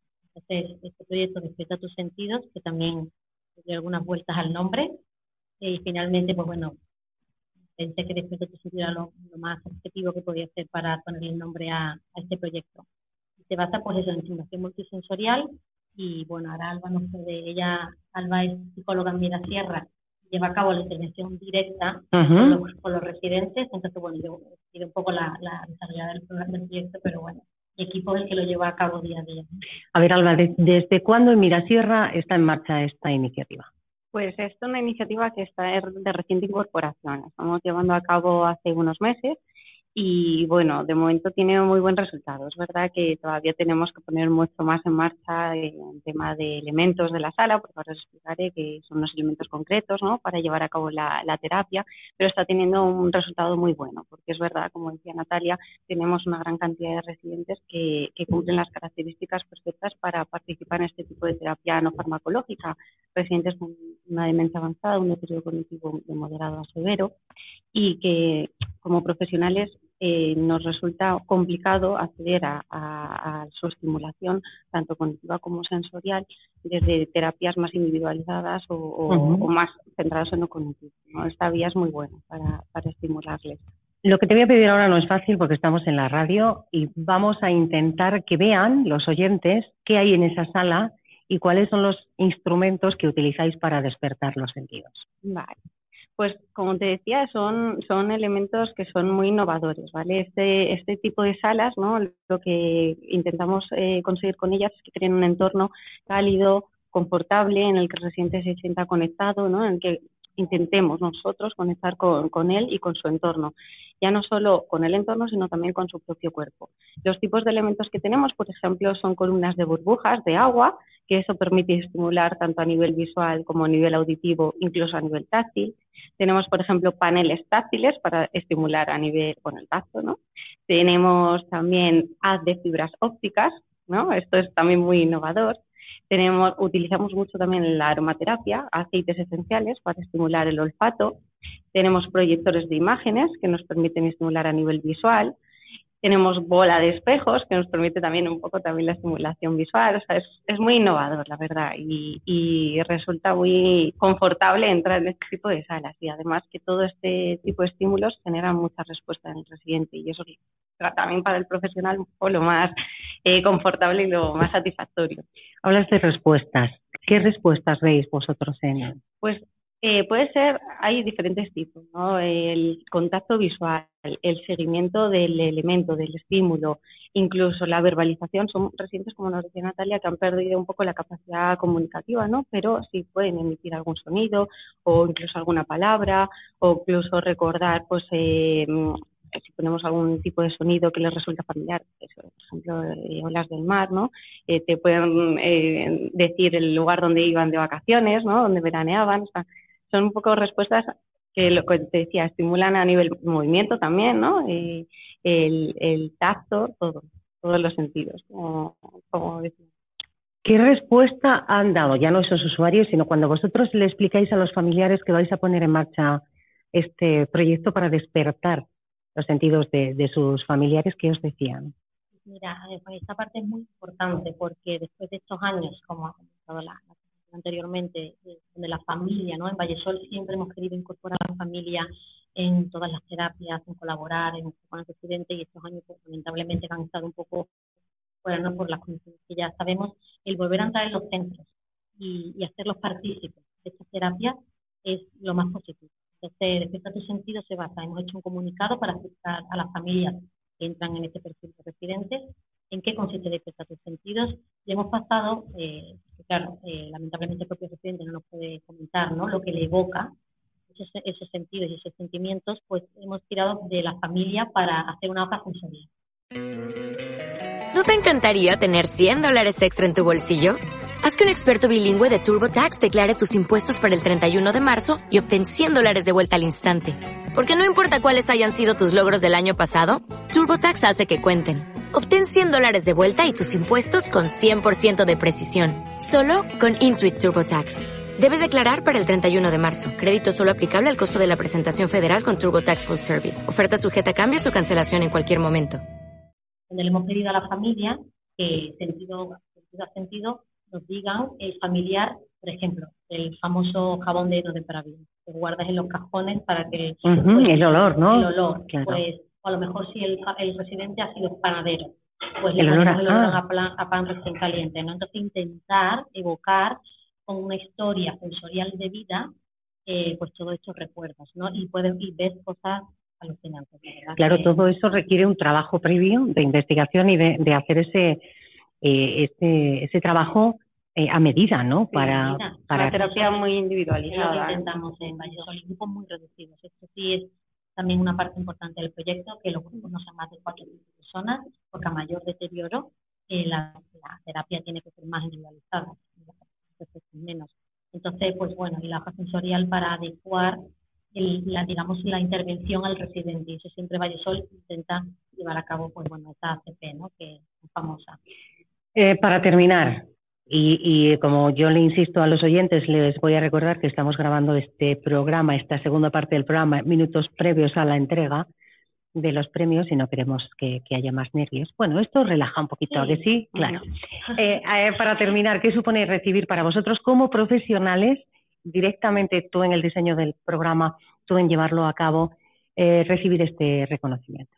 Pues para mí mucho, Juani, porque yo he sido durante seis años eh, psicóloga de intervención directa como Alba, como Alba en, do- en dos centros Vallesol, y bueno, pasé a la coordinación hace dos años eh, con un proyecto que, bueno, que el doctor Fermín García Goya, que ahora nos va a acompañar, apostó por ello, y me costó, fue un duelo, porque a mí me encantaba la intervención directa, es muy gratificante día a día, y trabajar con las personas mayores y el estar en un despacho pues haciendo el diseño y el desarrollo llevando un equipo es distinto me costó, pero siempre lo vi como un objetivo a medio plazo de poner un granito de arena y siempre me quise dedicar a la gerontología y me encanta mi trabajo y estoy muy orgullosa. Para mí el premio significa muchísimo, muchísimo. Para mí también es muy importante, ¿no? Como, como psicóloga, yo siempre digo que la mayor gratificación siempre es ver eh, la respuesta del residente y, y su mejora en la calidad de vida, pero que sea eso reconocido también desde fuera, ¿no? Y, y pues a nuestra, a nuestra residencia Vallesol, pues es un orgullo, la verdad. Pues eh, Natalia Alba, Alba Natalia, enhorabuena, de verdad, de corazón. Y eh, en nada vamos a bajar al auditorio de este edificio Caixa Forum para mm, aplaudiros y, y recibiros como os merecéis. Gracias. Muchas Gracias a vosotros.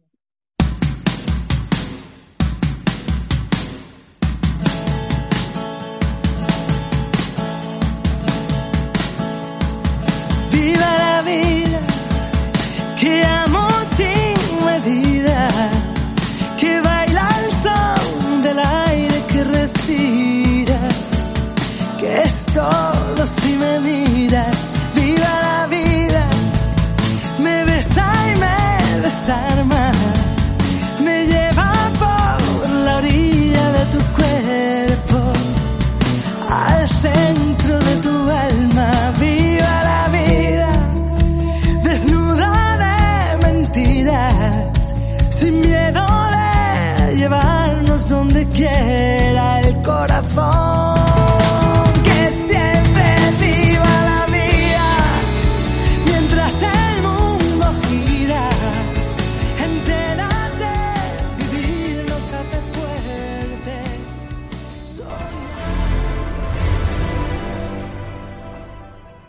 Nuevo galardón que vamos a, conocer. eh, decía antes, llevamos. Esta es la mm, gala tercera, la número 13, que además es un número que a mí me gusta especialmente. Yo no soy nada supersticiosa con, con- este asunto. Y hay dos premios que están, eh, bueno, pues fuera de concurso, que no pasan por el jurado. Uno es nuestro premio senior del año, que vamos a conocer en unos minutos, y otro es el premio Eulen Senda al liderazgo de las personas mayores, que ya lleva ocho años eh, con nosotros dentro de estos premios Senda.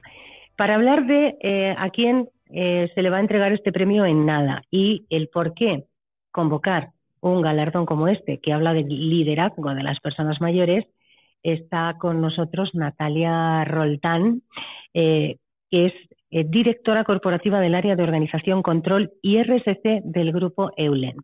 Natalia, buenos días. Buenos días, Juani. Bueno, antes preguntaba si ellos estaban nerviosos porque van a recoger. ¿Tú qué vas a entregar? ¿Estás nerviosa? Pues todavía más.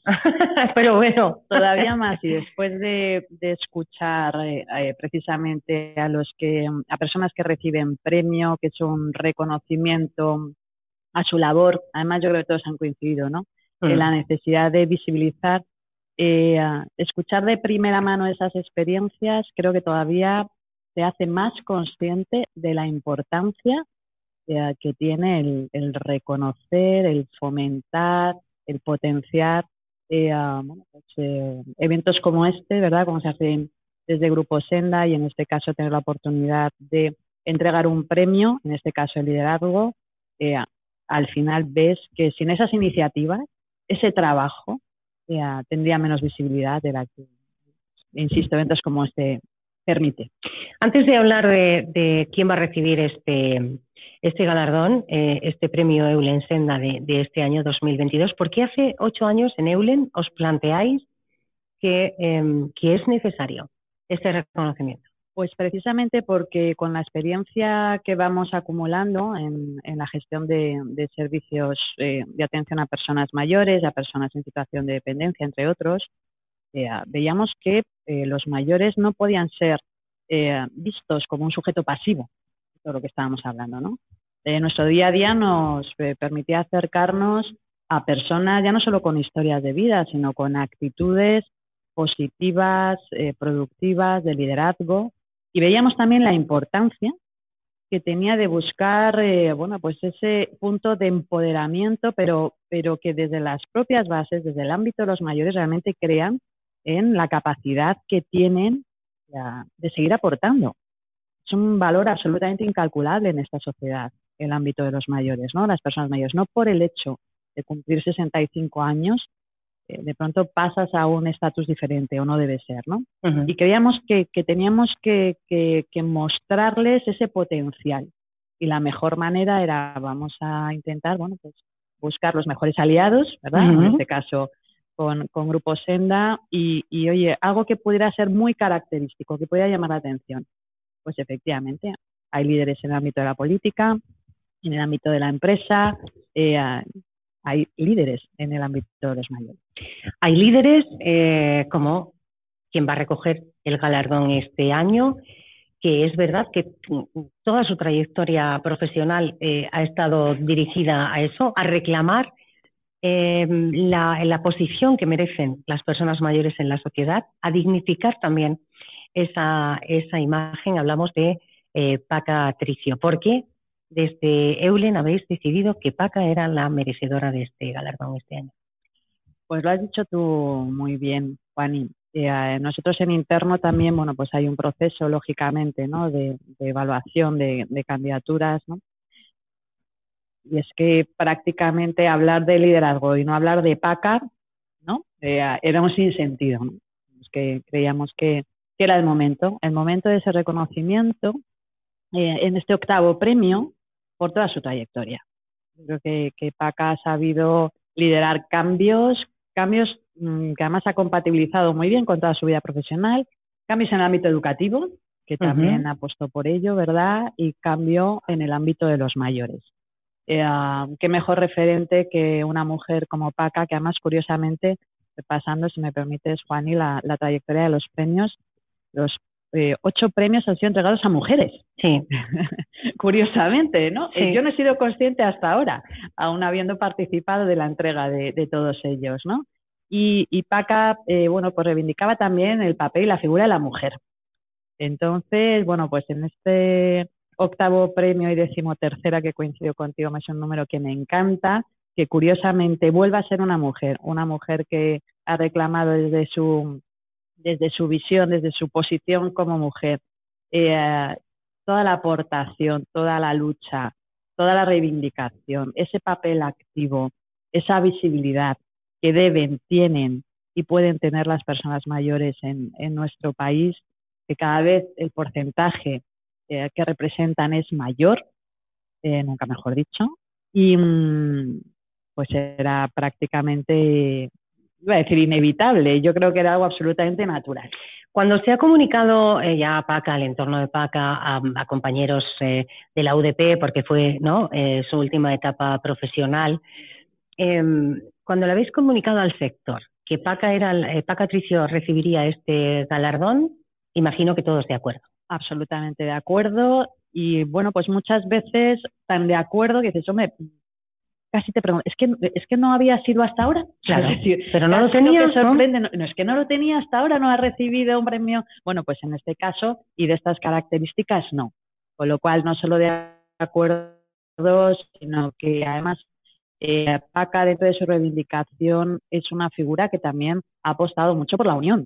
¿Eh? Eh, por la unión, ¿por qué? Porque en el ámbito de los mayores estamos hablando de muchos agentes a la vez. De otras organizaciones de mayores, de agentes sociales, de empresas, eh, de administración pública, y um, ella siempre ha hecho una reivindicación global, donde absolutamente todos yo creo que nos hemos visto reflejados, incluso los que todavía estamos por debajo de los 65.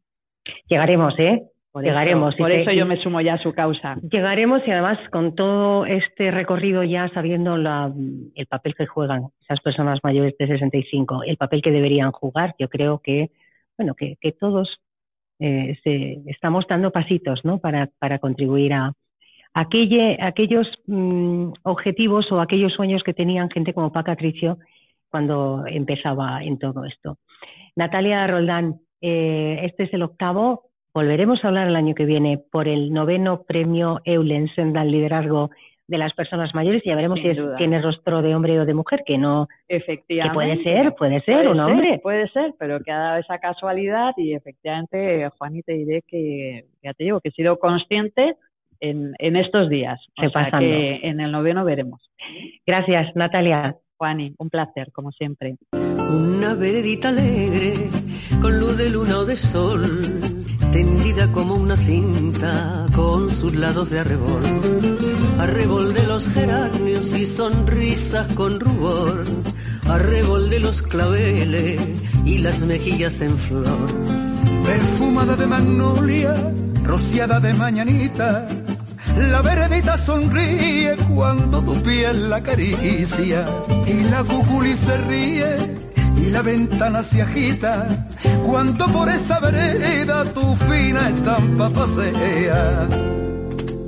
Fina estampa, caballero, caballero de fina estampa, un lucero que sonriera bajo un sombrero, no sonriera más hermoso ni más luciera.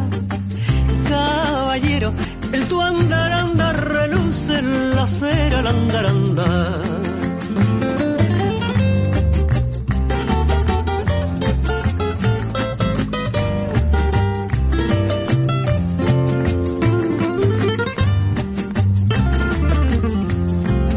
Te lleva hacia los aguanes y a los patios encantados, te lleva hacia las plazuelas y a los amores soñados Veredita que te arrullas con tafetanes bordados, tacón de chapín de seda y fustes almidonados.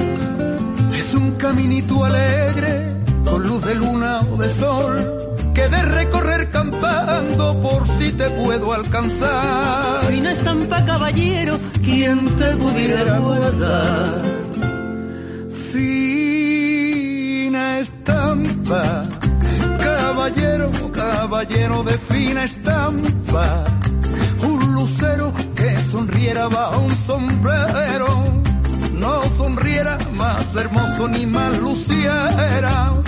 Caballero, que el tu reluce la acera lamparanta.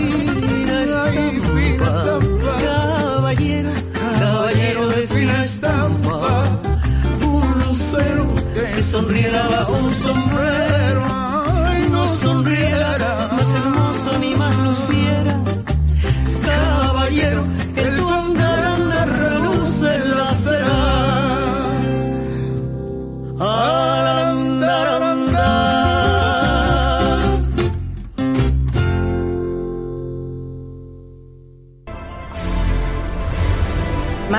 Eh, más proyectos que vamos a conocer. Seguimos en la categoría senior, un premio, bueno, que es también, también de reciente creación, el premio al reto demográfico. Este año es para un programa 99 razones para ser sepactivos. Vamos a conocer esas razones, vamos a conocer qué significa esto de sepactivos. Y lo vamos a conocer con el vicepresidente segundo y consejero de Sanidad y Servicios Sociales de la Junta de Extremadura, José María Vergeles. José María, consejero, buenos días. Buenos días, ¿qué tal? Gracias eh, por estar siempre, que, que reclamamos, porque es verdad que vamos a entregar los premios en, en unos minutos, pero le hemos pedido que estuviera unos minutos antes y aquí, y aquí está. Aquí estamos. Felicidades, enhorabuena. Muchas gracias. ¿Qué es esto de ser SEPA activos? Bueno, nosotros mm, pensamos que, que, que lo que hay que fomentar para intentar en la medida de lo posible que la gente siga viviendo donde, donde quiere vivir es permitirle que, que pueda tener eh, una promoción de su autonomía personal. ¿No te encantaría tener 100 dólares extra en tu bolsillo? Haz que un experto bilingüe de TurboTax declare tus impuestos para el 31 de marzo y obtén 100 dólares de vuelta al instante. Porque no importa cuáles hayan sido tus logros del año pasado, TurboTax hace que cuenten. Obtén 100 dólares de vuelta y tus impuestos con 100% de precisión. Solo con Intuit TurboTax. Debes declarar para el 31 de marzo. Crédito solo aplicable al costo de la presentación federal con TurboTax Full Service. Oferta sujeta a cambios o cancelación en cualquier momento. ¿Eso en qué, en qué se cuadra luego? Pues eso se encuadra en las posibilidades que tienen de participar, en lo que quieren que sea su vida en, en, en las diferentes ciudades y los diferentes pueblos. Eh, por lo tanto, introducir una metodología participativa que nos la proporciona eh, AUPEX, que es la Asociación de Universidades Populares de, de Extremadura. El, intergeneracional madura va a permitir que se puedan desarrollar actividades que van más allá de, de lo que son destinadas exclusivamente a una, a una generación y que la sociedad sea más diversa. Y luego prestarle todos los apoyos que necesiten eh, si es que se llega a una situación en la que se necesitan esos apoyos para intentar, en la medida de lo posible, que puedan vivir en su domicilio la mayor parte del tiempo. Y eso lo hacemos no solo con los servicios que, que presta el, el SEPAZ a través de la ley de atención a las personas en situación de dependencia, sino que también lo hacemos de forma preventiva con el fomento del ejercicio físico, con actividades culturales, con estimulación cognitiva, con adaptación de, de, pues de, por ejemplo, libros y demás, lectura fácil. Es un poco intentar que las cosas sean más fáciles para poder seguir viviendo donde quiera vivir. Hacer las cosas fáciles no es fácil. No, no, mucho menos. Pero probablemente es de las cosas más importantes que podemos hacer por una generación eh, que ha hecho tanto por la, porque tengamos una sociedad mejor y que se merece que en este momento viva donde quiera vivir. Y si tenemos alguna duda, pues ahí están las cifras eh, de la pandemia y lo que significa la institucionalización de la persona cuando no es necesario. El proceso de envejecimiento es mucho mayor. En este caso, este proyecto, 99 razones para ser separtivos, se realiza conjuntamente de- entre el SEPAD y AUPEX. El SEPAD, la consejería, la Junta no tiene miedo de pedir aliados cuando tiene el objetivo claro. No, es que mm, nosotros entendemos que esto tiene que ser una cuestión de, participación de la ciudadanía en la vida pública. Y, y, por lo tanto, eh, todos aquellos que introduzcan metodología para que seamos capaces de hacer posible eh, esa participación, vamos a utilizarlo. En el ámbito de la salud hemos tirado del Instituto Marcos Marchioni, en el ámbito de, en este programa en concreto hemos, hemos echado mano de la gran colaboración de la Asociación de Universidades Populares, eh, pero también hay que agradecerle mucho a los 37 centros de mayores que están en nuestra comunidad autónoma, que son dinamizadores de todo esto. Y de hecho, ahora lo estamos llevando a otros sitios donde ya no hay centros de mayores, donde ya se pueden hacer eh, propuestas de participación como se están haciendo en, esta, en estas 37 localidades, pero, pero tenemos una cobertura territorial en este momento muy, muy importante. Es decir, que ese activo se puede ser lo mismo en un Cáceres, Mérida, Badajoz, que en un pueblo de 2.000 habitantes. Sí, esa es la idea. Y ahora vamos a utilizar otra, es una primicia, ahora vamos a utilizar otra, otra estrategia para seguir eh, también incluyendo este programa, que es desde el ámbito sanitario. Eh, bueno, todos somos conscientes ahora mismo de la dificultad que tenemos para encontrar médicos de atención primaria, pero también es verdad que, que partimos de una sociedad que está muy medicalizada, excesivamente medicalizada desde mi punto de vista. Y por lo tanto, Y lo dice un médico. Y lo dice un médico, sí. Por lo tanto, necesitamos que la gente sea responsable de su proceso de salud y enfermedad, con ayuda del sistema sanitario, pero no dependiendo ni poniendo la responsabilidad solo en el sistema sanitario.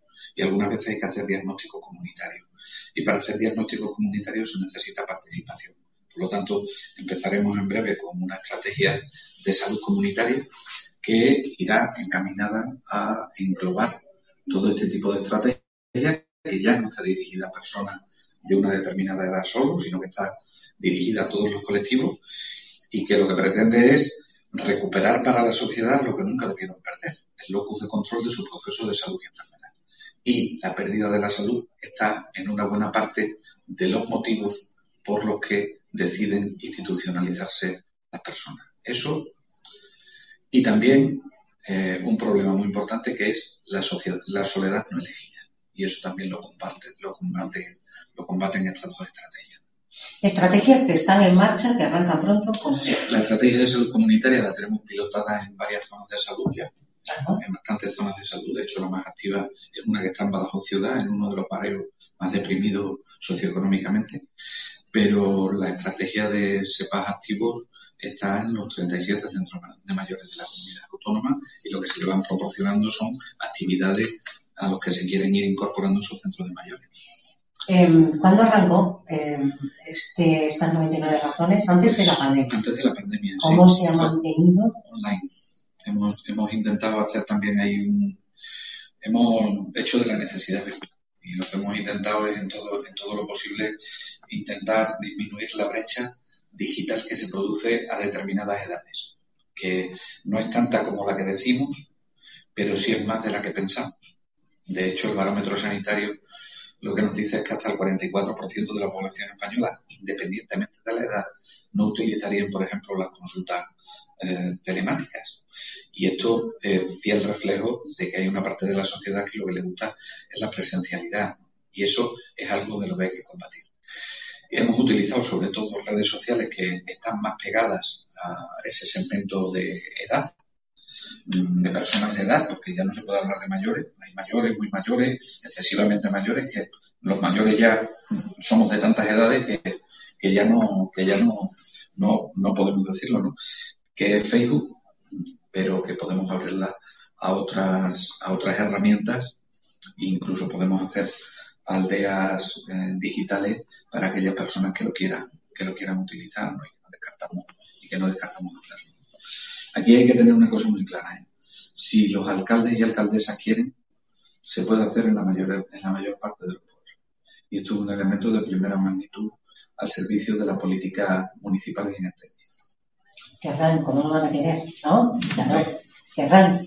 Eh, este premio, este galardón, yo decía que es el premio al reto democrático. Sé que la Consejería también está muy implicada en el proyecto de la Junta, creo que arranca de, la Consejería de Agricultura, pero que es un proyecto muy transversal a todas las eh, consejerías de, de la Junta, eh, muy implicada también en ese afrontar, ¿no? Y además de manera pionera en muchos sentidos. ¿En qué punto está? Bueno, pues desarrollándose, hay un proyecto, de, hay, hay un proyecto, no, un proyecto que ya cristalizado, ya es una ley, sí, derecha, publicada, eh, que se puede consultar a través del, del Boletín Oficial del Estado y del Diario Oficial de, de Extremadura y en esa ley van muchísimas cuestiones que son absolutamente transversales. ¿no?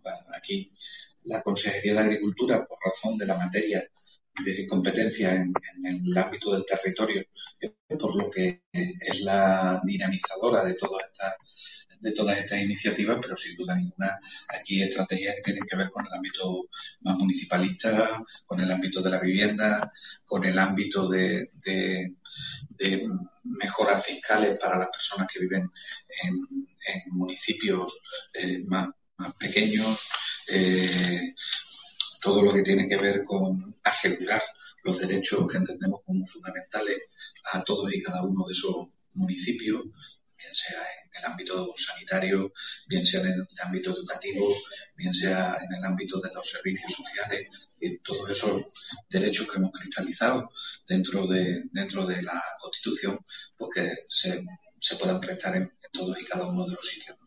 Y en eso estamos. Es verdad que, eh, bueno, vamos perdiendo población, es verdad, y, e internamente se van, eh, hay un movimiento desde los pueblos hasta las ciudades, pero creo que mm, el esfuerzo que hemos desarrollado durante muchos años eh, en materia de desarrollo en política municipal y política eh, local, la que está pegada al ciudadano, hemos sido capaces que hoy mantengamos una tasa de densidad de habitantes por kilómetro cuadrado que, bueno, no son para tirar cohetes, pero, pero que nos vamos manteniendo y no estamos cerrando. No hay que cerrar los pueblos, ¿eh? No, no hay que cerrarlos, hay que seguir en ese, en ese camino. Eh, vice, vicepresidente segundo, consejero de Sanidad eh, y Servicios Sociales de la Junta de Extremadura, José María Vergeles, enhorabuena. Muchas gracias. Una vez más. Gracias eh, por venir y a seguir eh, batallando. Por ello.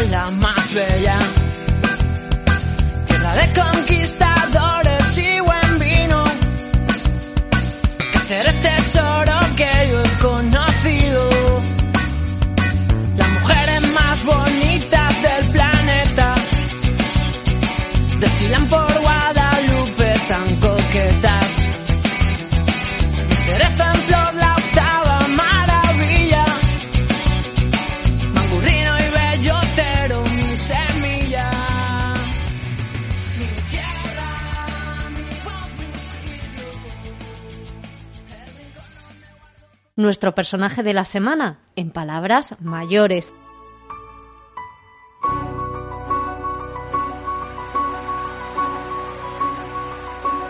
Pues vamos a conocer, hay varios premios especiales, eh, seguro que nos han oído en varias ocasiones, pero el premio más especial para nosotros es el premio, el premio senior del año, por varias razones, porque no pasa por jurado, lo decide el grupo Senda, y porque nos gusta mirar a esas personas que son referentes de madurez activa. Y madurez no es solo cumplir años, ¿eh? es mucho más. Hoy eh, vamos a entregar ese premio senior del año en esta gala número 13, ese número tan bonito, a una reina de esa madurez. Charo Reina, enhorabuena. Buenos días. Muchas gracias, buenos días. Buenos días. Primero, cuando te llaman y te dicen eh, que eres eh, premio senior, ¿qué, ¿qué piensas? Pues la verdad me impacté. Digo, ¿en serio? ¿En serio senior? ¿Senior, senior? Sí, sí, claro. Y eh, antes estaba comentando ahí afuera con algunos de los contertulianos que han tenido aquí, eh, que por las redes una persona me decía, pero ¿cómo? ¿Cómo tú un premio senior? Y digo, claro, es que yo soy senior. Yo tengo ya edad para ser senior, tengo 62 años y no soy vieja, pero pero sí tengo edad. Claro, además, este premio será, como digo, pa- para por ser referente. Sí, pero la gente lo une-. Exactamente, pero yo estoy encantada, de verdad. Eh, me, me emocionó muchísimo y me llenó de ilusión y sobre todo me hizo recordar muchas cosas. ¿Ah, sí? Sí, me hizo recordar muchos momentos de mi vida, eh, mucha lucha, mucha entrega. Eso es lo que yo Mucha hablaba. Es, de eso hablaba yo cuando decía antes, madurar, madurar o hablar de madurez no es cumplir años. Exacto, exacto. Eh, porque hay gente que cumple 90 años y no madura nunca, ¿no? No, mira, mi madre me decía, hija, Chari, ¿tú cuándo vas a cabeza? y si, lo- si ahora viviera, le diría, mamá, ya, ya la he echado. Porque la vida no es fácil, por mucho que... No, no es fácil y sobre todo cuando eh, date cuenta de que, como te he dicho, yo tengo ahora 62 años eh, y yo la primera vez que me subí a un escenario profesionalmente, porque por escenario he andado siempre, eh, por causas familiares, por motivos familiares, pero la primera vez que yo me subo a un escenario para interpretar, tenía yo, no había cumplido 15 años. O sea, que imagínate tú los años que llevo encima de un escenario y dando vueltas por el mundo y haciendo giras, de levantarme muchas mañanas y decir dónde estoy, tener que abrir la ventana para saber dónde he dormido ese, ese día, ¿no? Mm, por eso me emocioné tanto, porque digo, tanta lucha, tanta entrega, tanta pasión, tanto trabajo, y tanto dejar a mis hijos. Que no es fácil, claro. Familia y trabajo. No, no es fácil. Yo no he visto salirle un diente a mis hijos. O sea, yo me acuerdo que yo oía los, los dientes de mis hijos cuando mi madre me llamaba y me decía, escucha. Y con la cucharilla le daba en la encía y sonaba el diente. Clac, clac, clac. Digo, ¿qué es eso, mamá? Dice, El primer diente de tu hijo Arturo. Que ya ha salido el primer diente. Todo eso me vino a la memoria. Cuando me dijeron que, que me habían otorg- otorgado, además por, por decisión unánime, el, el premio Senior 2022, todas esas cosas me vinieron a la mente. A golpes, entraba todo a golpes. Pero no es, a veces no es malo, ¿no? Eh, No, precioso. Claro, recordar, te recuerdan cosas bonitas. Sí, sí, precioso. Otras no, porque la vida es eso. Hombre, pero la- la- las... Yo siempre digo que de las cosas bonitas te nutres y de las cosas malas aprendes. Y de las cosas menos buenas. Malas, al fin y al cabo, no, porque estás aprendiendo y siempre tienes algo de bueno, todo eso. ¿no? Y más que yo soy una persona muy positiva, muy con mucha energía y, y lo malo lo convierto en bueno sacando enseñanzas, ¿no? Pero, pero sí es verdad que, que todas esas imágenes, todas esas cosas me vinieron a la cabeza. Las horas de, coche, y los atascos cuando te viene, te cae una, una tromba de agua en medio de la carretera, de una carretera comarcal que te queda con el coche inundado en medio cuando vas, estás yendo una gala y con el coche cargado con las ratas de cola, de y sola. Porque además soy muy cabezona y yo siempre conducía y sola. Yo voy sola, yo. Y entonces, pues, todas esas cosas se te vienen a la cabeza, no son muchos años. Yo Bueno, los- los gatos de con atrás y para adelante. Bueno, son cuantos años y los que quedan por delante. Ah, sí, todavía sigo preparando cosas. Acabo de terminar una peli, acabo de terminar un corto también. Un corto, el, el que está nominado a los Goya. No, ese ya, ese ya pasó, sí. Pero ese además es- abordas un tema importante Maravilloso que es la salud mental. que parece que, que ahora está de moda, Sí. ¿eh? pero que es Pues fíjate que ese, ese, ese mm, eh, corto eh, dirigido y escrito por Santiago Requejo lo rodamos justo antes de que empezara todo este tema de, de la movida de, del no de, de la movida de hablar de la salud mental por temas de lo del confinamiento. O sea, el confinamiento ha traído muchos problemas de salud mental y de hecho yo la estoy yo la estoy padeciendo. Yo tengo una enfermedad mental de la que estoy saliendo a raíz de la de la de la pandemia con ayuda, por supuesto. Yo de verdad aconsejo a todo el mundo que en el primer síntoma acudan. Cuando te duele una pierna te vas al traumatólogo. Cuando te duele el alma hay que ir a que te la curen también, ¿no? Y, y entonces empezamos a tratar ese tema de salud mental y rodamos ese corto que se llama Votamos basándose esto sobre todo en la poca empatía y en la poca eh, eh, afinidad que tenemos con los con los enfermos mentales, ¿no? Todavía. El que un, un enfermo di- diagnosticado con una enfermedad mental vaya a vivir en tu bloque de vecinos, pues si no lo sabes no pasa nada, pero si te enteras de repente, vamos a votarlo. ¿Cómo vas a votar que una persona venga? Pues sí, pues hay que votarlo, porque no sabemos lo que puede formar en el edificio. Entonces, de esa poca empatía tratamos. Y estuvimos nominados a los Goya. Sí. Tenemos ahora mismo más de 70 premios, no solamente en España, sino en, Colombia, en Canadá, en Nueva Zelanda, en Italia, en Argentina. eh, más de 70 premios. Y, además, el otro día también me entregaron a mí en, el, en el Festival Internacional de Cine de Toledo el premio a la mejor actriz por ese corto, lo votamos, y todavía no tiene que seguir dando alegría. Pero el que acabo de, de rodar es un tema también que trata un tema sobre la mujer cuando llega a cierta edad, de las trabas que le ponen para conseguir un trabajo, eh, los asuntos sociales, como no le encuentran una salida, y ella decide, decide tomarse esa salida por su propia mano, ¿no? y hace una serie de cosas. No te lo voy a. Se llama eh, Trabajo a tiempo parcial. Nos ha dirigido Belén Anguas, una directora de cine fantástica, y lo acabo de terminar de rodar la semana pasada en, en Navarra. Lo hemos rodado en Estella. Ah, he visto, he visto cosas en las redes. Sí, en Estella hemos rodado.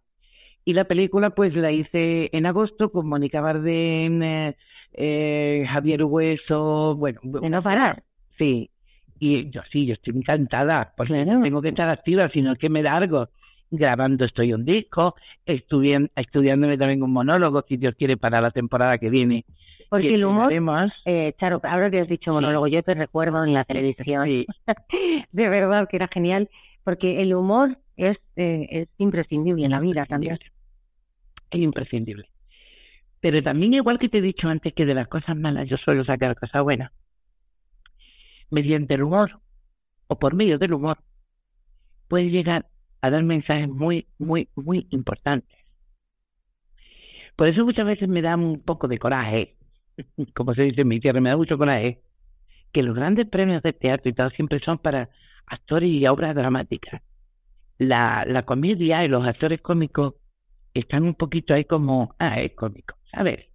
Y, y yo creo que la comedia es imprescindible en, en el teatro. La comedia es eh, básica. Y este monólogo que yo estoy preparando, que se llama, fíjate el título, a ver, Lo que esconden las risas. Anda. También trata de una mujer con más de 60 años y que ha pasado el confinamiento encerrada con su marido y su, y su suegra. Y dentro de todo lo que te ríes, dentro de todo lo que te ríes por cómo lo cuentas, etcétera, etcétera, pero de vez en cuando el pildorazo. Sí, además y te toca el corazón y te dice y te hace queriendo crack. entra casi sin darte cuenta. Exacto. El mensaje con humor. humor. Sí, el mensaje con humor. ¿Y el disco? Ah, pues ya estoy, ya he grabado varios temas. Es un disco que vamos a hacer porque me apetecía muchísimo. ¿Pero por dónde va? ¿Por dónde va el disco? Eh, vamos a hacer versiones y canciones nuevas. Ajá. Vamos a ir alternando. Sobre todo van a ser baladas, eh, y baladas, básicamente baladas. En pleno confinamiento me encontré estas veces que te pones con el móvil, me- te ponías con el móvil en el confinamiento, porque no sabes de café, ya lo habías limpiado todo, yo lo había cocinado todo, yo cocinado todo, ya lo había hecho todo, ya lo había planchado todo, y entonces te ponías con el, con el móvil, a ver, qué veo, qué veo. Y de pronto cayó en mis manos un, un tema de un chaval, un chico, músico, gallego, jovencísimo, con una fuerza en esa letra, una maravilla. Y digo, esto lo tengo que. Pues cosas así que me he encontrado en las redes, muy válidas, muy bonitas, con un mensaje precioso, pues, y de gente joven sobre todo, porque yo creo que a la gente joven hay que darle siempre base, sobre todo como está el mundo de la música hoy. Y, y voy a grabar también canciones de estas que me he encontrado por, por, por, por las redes en este tiempo de pandemia. Eh, mm, Como los oyentes se están comprobando, pues eso, monólogos, eh, cine, cortos, música, teatro. Sí, el monólogo va para el teatro. Para el teatro. Sí, el monólogo va para el teatro porque el monólogo dura una hora y cuarto larga. Sí, y mm, la verdad que estoy muy ilusionada con él. Estoy muy ilusionada. ¿Televisión? ¿A para qué? ¿A qué se va ahora la tele? No. ¿Sabes lo que pasa? Que, que, mm, que yo a raíz de todo esto que te he hablado antes de, de cuando terminó la pandemia y yo me encontré mal y, y, y fui enseguida me dictaminaron eh, pues eh, agorafobia, miedo a salir a la calle, miedo a enfrentarme al ¿Cuánta mundo. gente ha habido así, verdad? Muchísimas. Por eso siempre recomiendo, por favor, ir a llamar, mm, mm, buscaros el, el especialista concreto para que, que, que de esto se sale. Y mira, yo estoy ahora mismo divinamente, ya he podido ir a rodar, ya he podido ir a- teatro, ya he podido ir, mm, o sea, eh, eh, ya he perdido ese terror, y un tratamiento porque no es algo que tú puedas dejar de pronto. O sea, el tratamiento tiene que, que- que ir retirándose paulativamente. Yo estoy ahora mismo divinamente. Pero en este tiempo yo mm, me he encontrado a mí misma. Por eso yo hoy le diría a mi madre, mamá, ya ha madurado. Me he calmado, me he relajado. Y ahora mismo estoy en un momento, mi tía me dice, mi tía Loli, Cari, te veo ahora mismo en el mejor momento de tu vida. Y es verdad. Eso se nota en los ojos. Sí, es verdad. Estoy en paz conmigo misma, en paz. Irme a la tele, a gritar, a chillar y a discutir, pues no me apetece nada. Esa, esa época ya pasó. Estoy en otro momento de mi vida. En otro momento, eh, con sueños por delante. Sí, siempre. Sí. ¿No te da miedo envejecer a ti? No. ¿Tú sabes cuántas veces me llaman a mí al día para regalarme tratamientos de belleza y estirarme la cara? Claro, ¿Tú sabes cuántas veces, Juaní? No lo puedo imaginar. Para... Las veces que por Instagram te- me, me dicen, oye, vente que te voy a regalar, te voy a inyectar. Digo, mira, primero, me dan fobia las agujas, no puedo ver una aguja ni de lejos. ¿Y quién te dicho a ti que lo necesito, no? No, sí, ya, claro que lo necesito, Juan, y como que no. Ya por aquí un rellenito, iría divinamente y por aquí esta parte de los labios y esto de aquí. Mira, mira esto, mira. Con cada esto, mira cómo cambia mi cara. Pues claro que un estiloncito vendría estupendamente. Pero es que yo tengo mi edad. Y yo quiero tener mis arrugas con toda la dignidad que mis padres me han enseñado a enfrentar a la vida. Y ya está. Y cuando tenga, cuando tenga arrugas, pues tendré las arrugas que tengo por mi edad. Hombre, no quiere decir que yo me ponga mis cremitas, ¿eh? Que yo mis cremas y mi... Una cosa es cuidarse. Exactamente, yo me cuido, por supuesto. Pero un pinchazo para que se te ponga la boca como una morcilla de burgo, pues no. ¿Sabes? Porque el brillo en los ojos está. Exactamente, como decía Lola Flores, el brillo de los ojos no se, no se opera. No. Pues tú no te puedes imaginar la, la de veces, oye, Saro, pásate a la clínica que te vamos, que te regalamos este, que no me pongo nada en la cara. Escuchando eh, a Charo Reina, nuestra senior del año de este, de este año, del 2022, de los premios Senda, todo el mundo ya ha entendido por qué, por unanimidad, con mucha alegría, además, te lo digo, ¿eh? en la oficina se decidió que fueras tú. Me alegro mucho de que hayas estado aquí. Gracias. Sí, es, eh, para mí, de verdad, que, que, que te admiro desde hace muchos años. Muchas gracias. Tenerte así de cerca eh, me ha hecho especial ilusión y que vayas eh, a subirte al escenario, a recoger como te mereces. Ese galardón ve, también. yo sé que voy a, a- a, a emocionarme porque yo soy además una una sensiblona empedernida. No pasa nada. Si ya te estoy hablando y ves que, que Te brillan, te brillan. ves que me brillan los ojos a la de muchas cosas, pero pero es de alegría, ¿eh? Es de alegría. Y sé que alguna lagrimilla voy a soltar porque yo soy una sensiblona. Pero si me da pena de un perro que veo tirado en la calle, que no hay, que no puedo aguantarla, que, que lo recojo y me lo llevo a mi casa y no vea la que formo con él. O sea, que, que se me saltaron las lágrimas, en alguna ocasión, pero que estoy de verdad feliz, feliz, estoy contenta y no sé cómo daros las gracias de verdad por esta distinción, porque ese reconocimiento a tantos años de lucha y tantos años de pasión. Volverás a, ojalá. Padre, ¿eh? Claro, no, no, claro. Eh, ojalá y, y, estos años, que van a ser muchos los que queden, mm, queden muchísimos premios más, estoy convencida. Vale, cuando tenga 80 hay otro. Claro, antes, antes, antes. Gracias, Charo. Gracias a vosotros, gracias.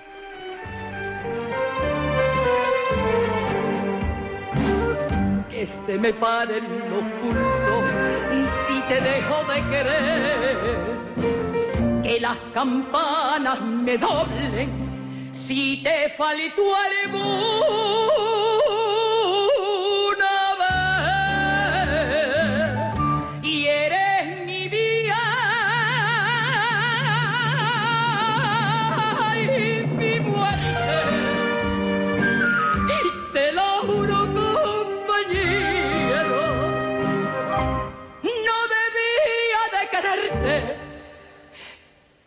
Yo no debía de quererte. Y sin embargo, te quiero.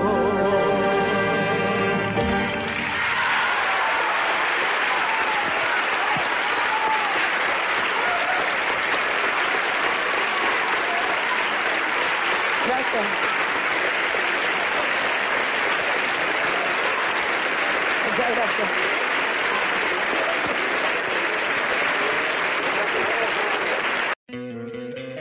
¿No te encantaría tener 100 dólares extra en tu bolsillo?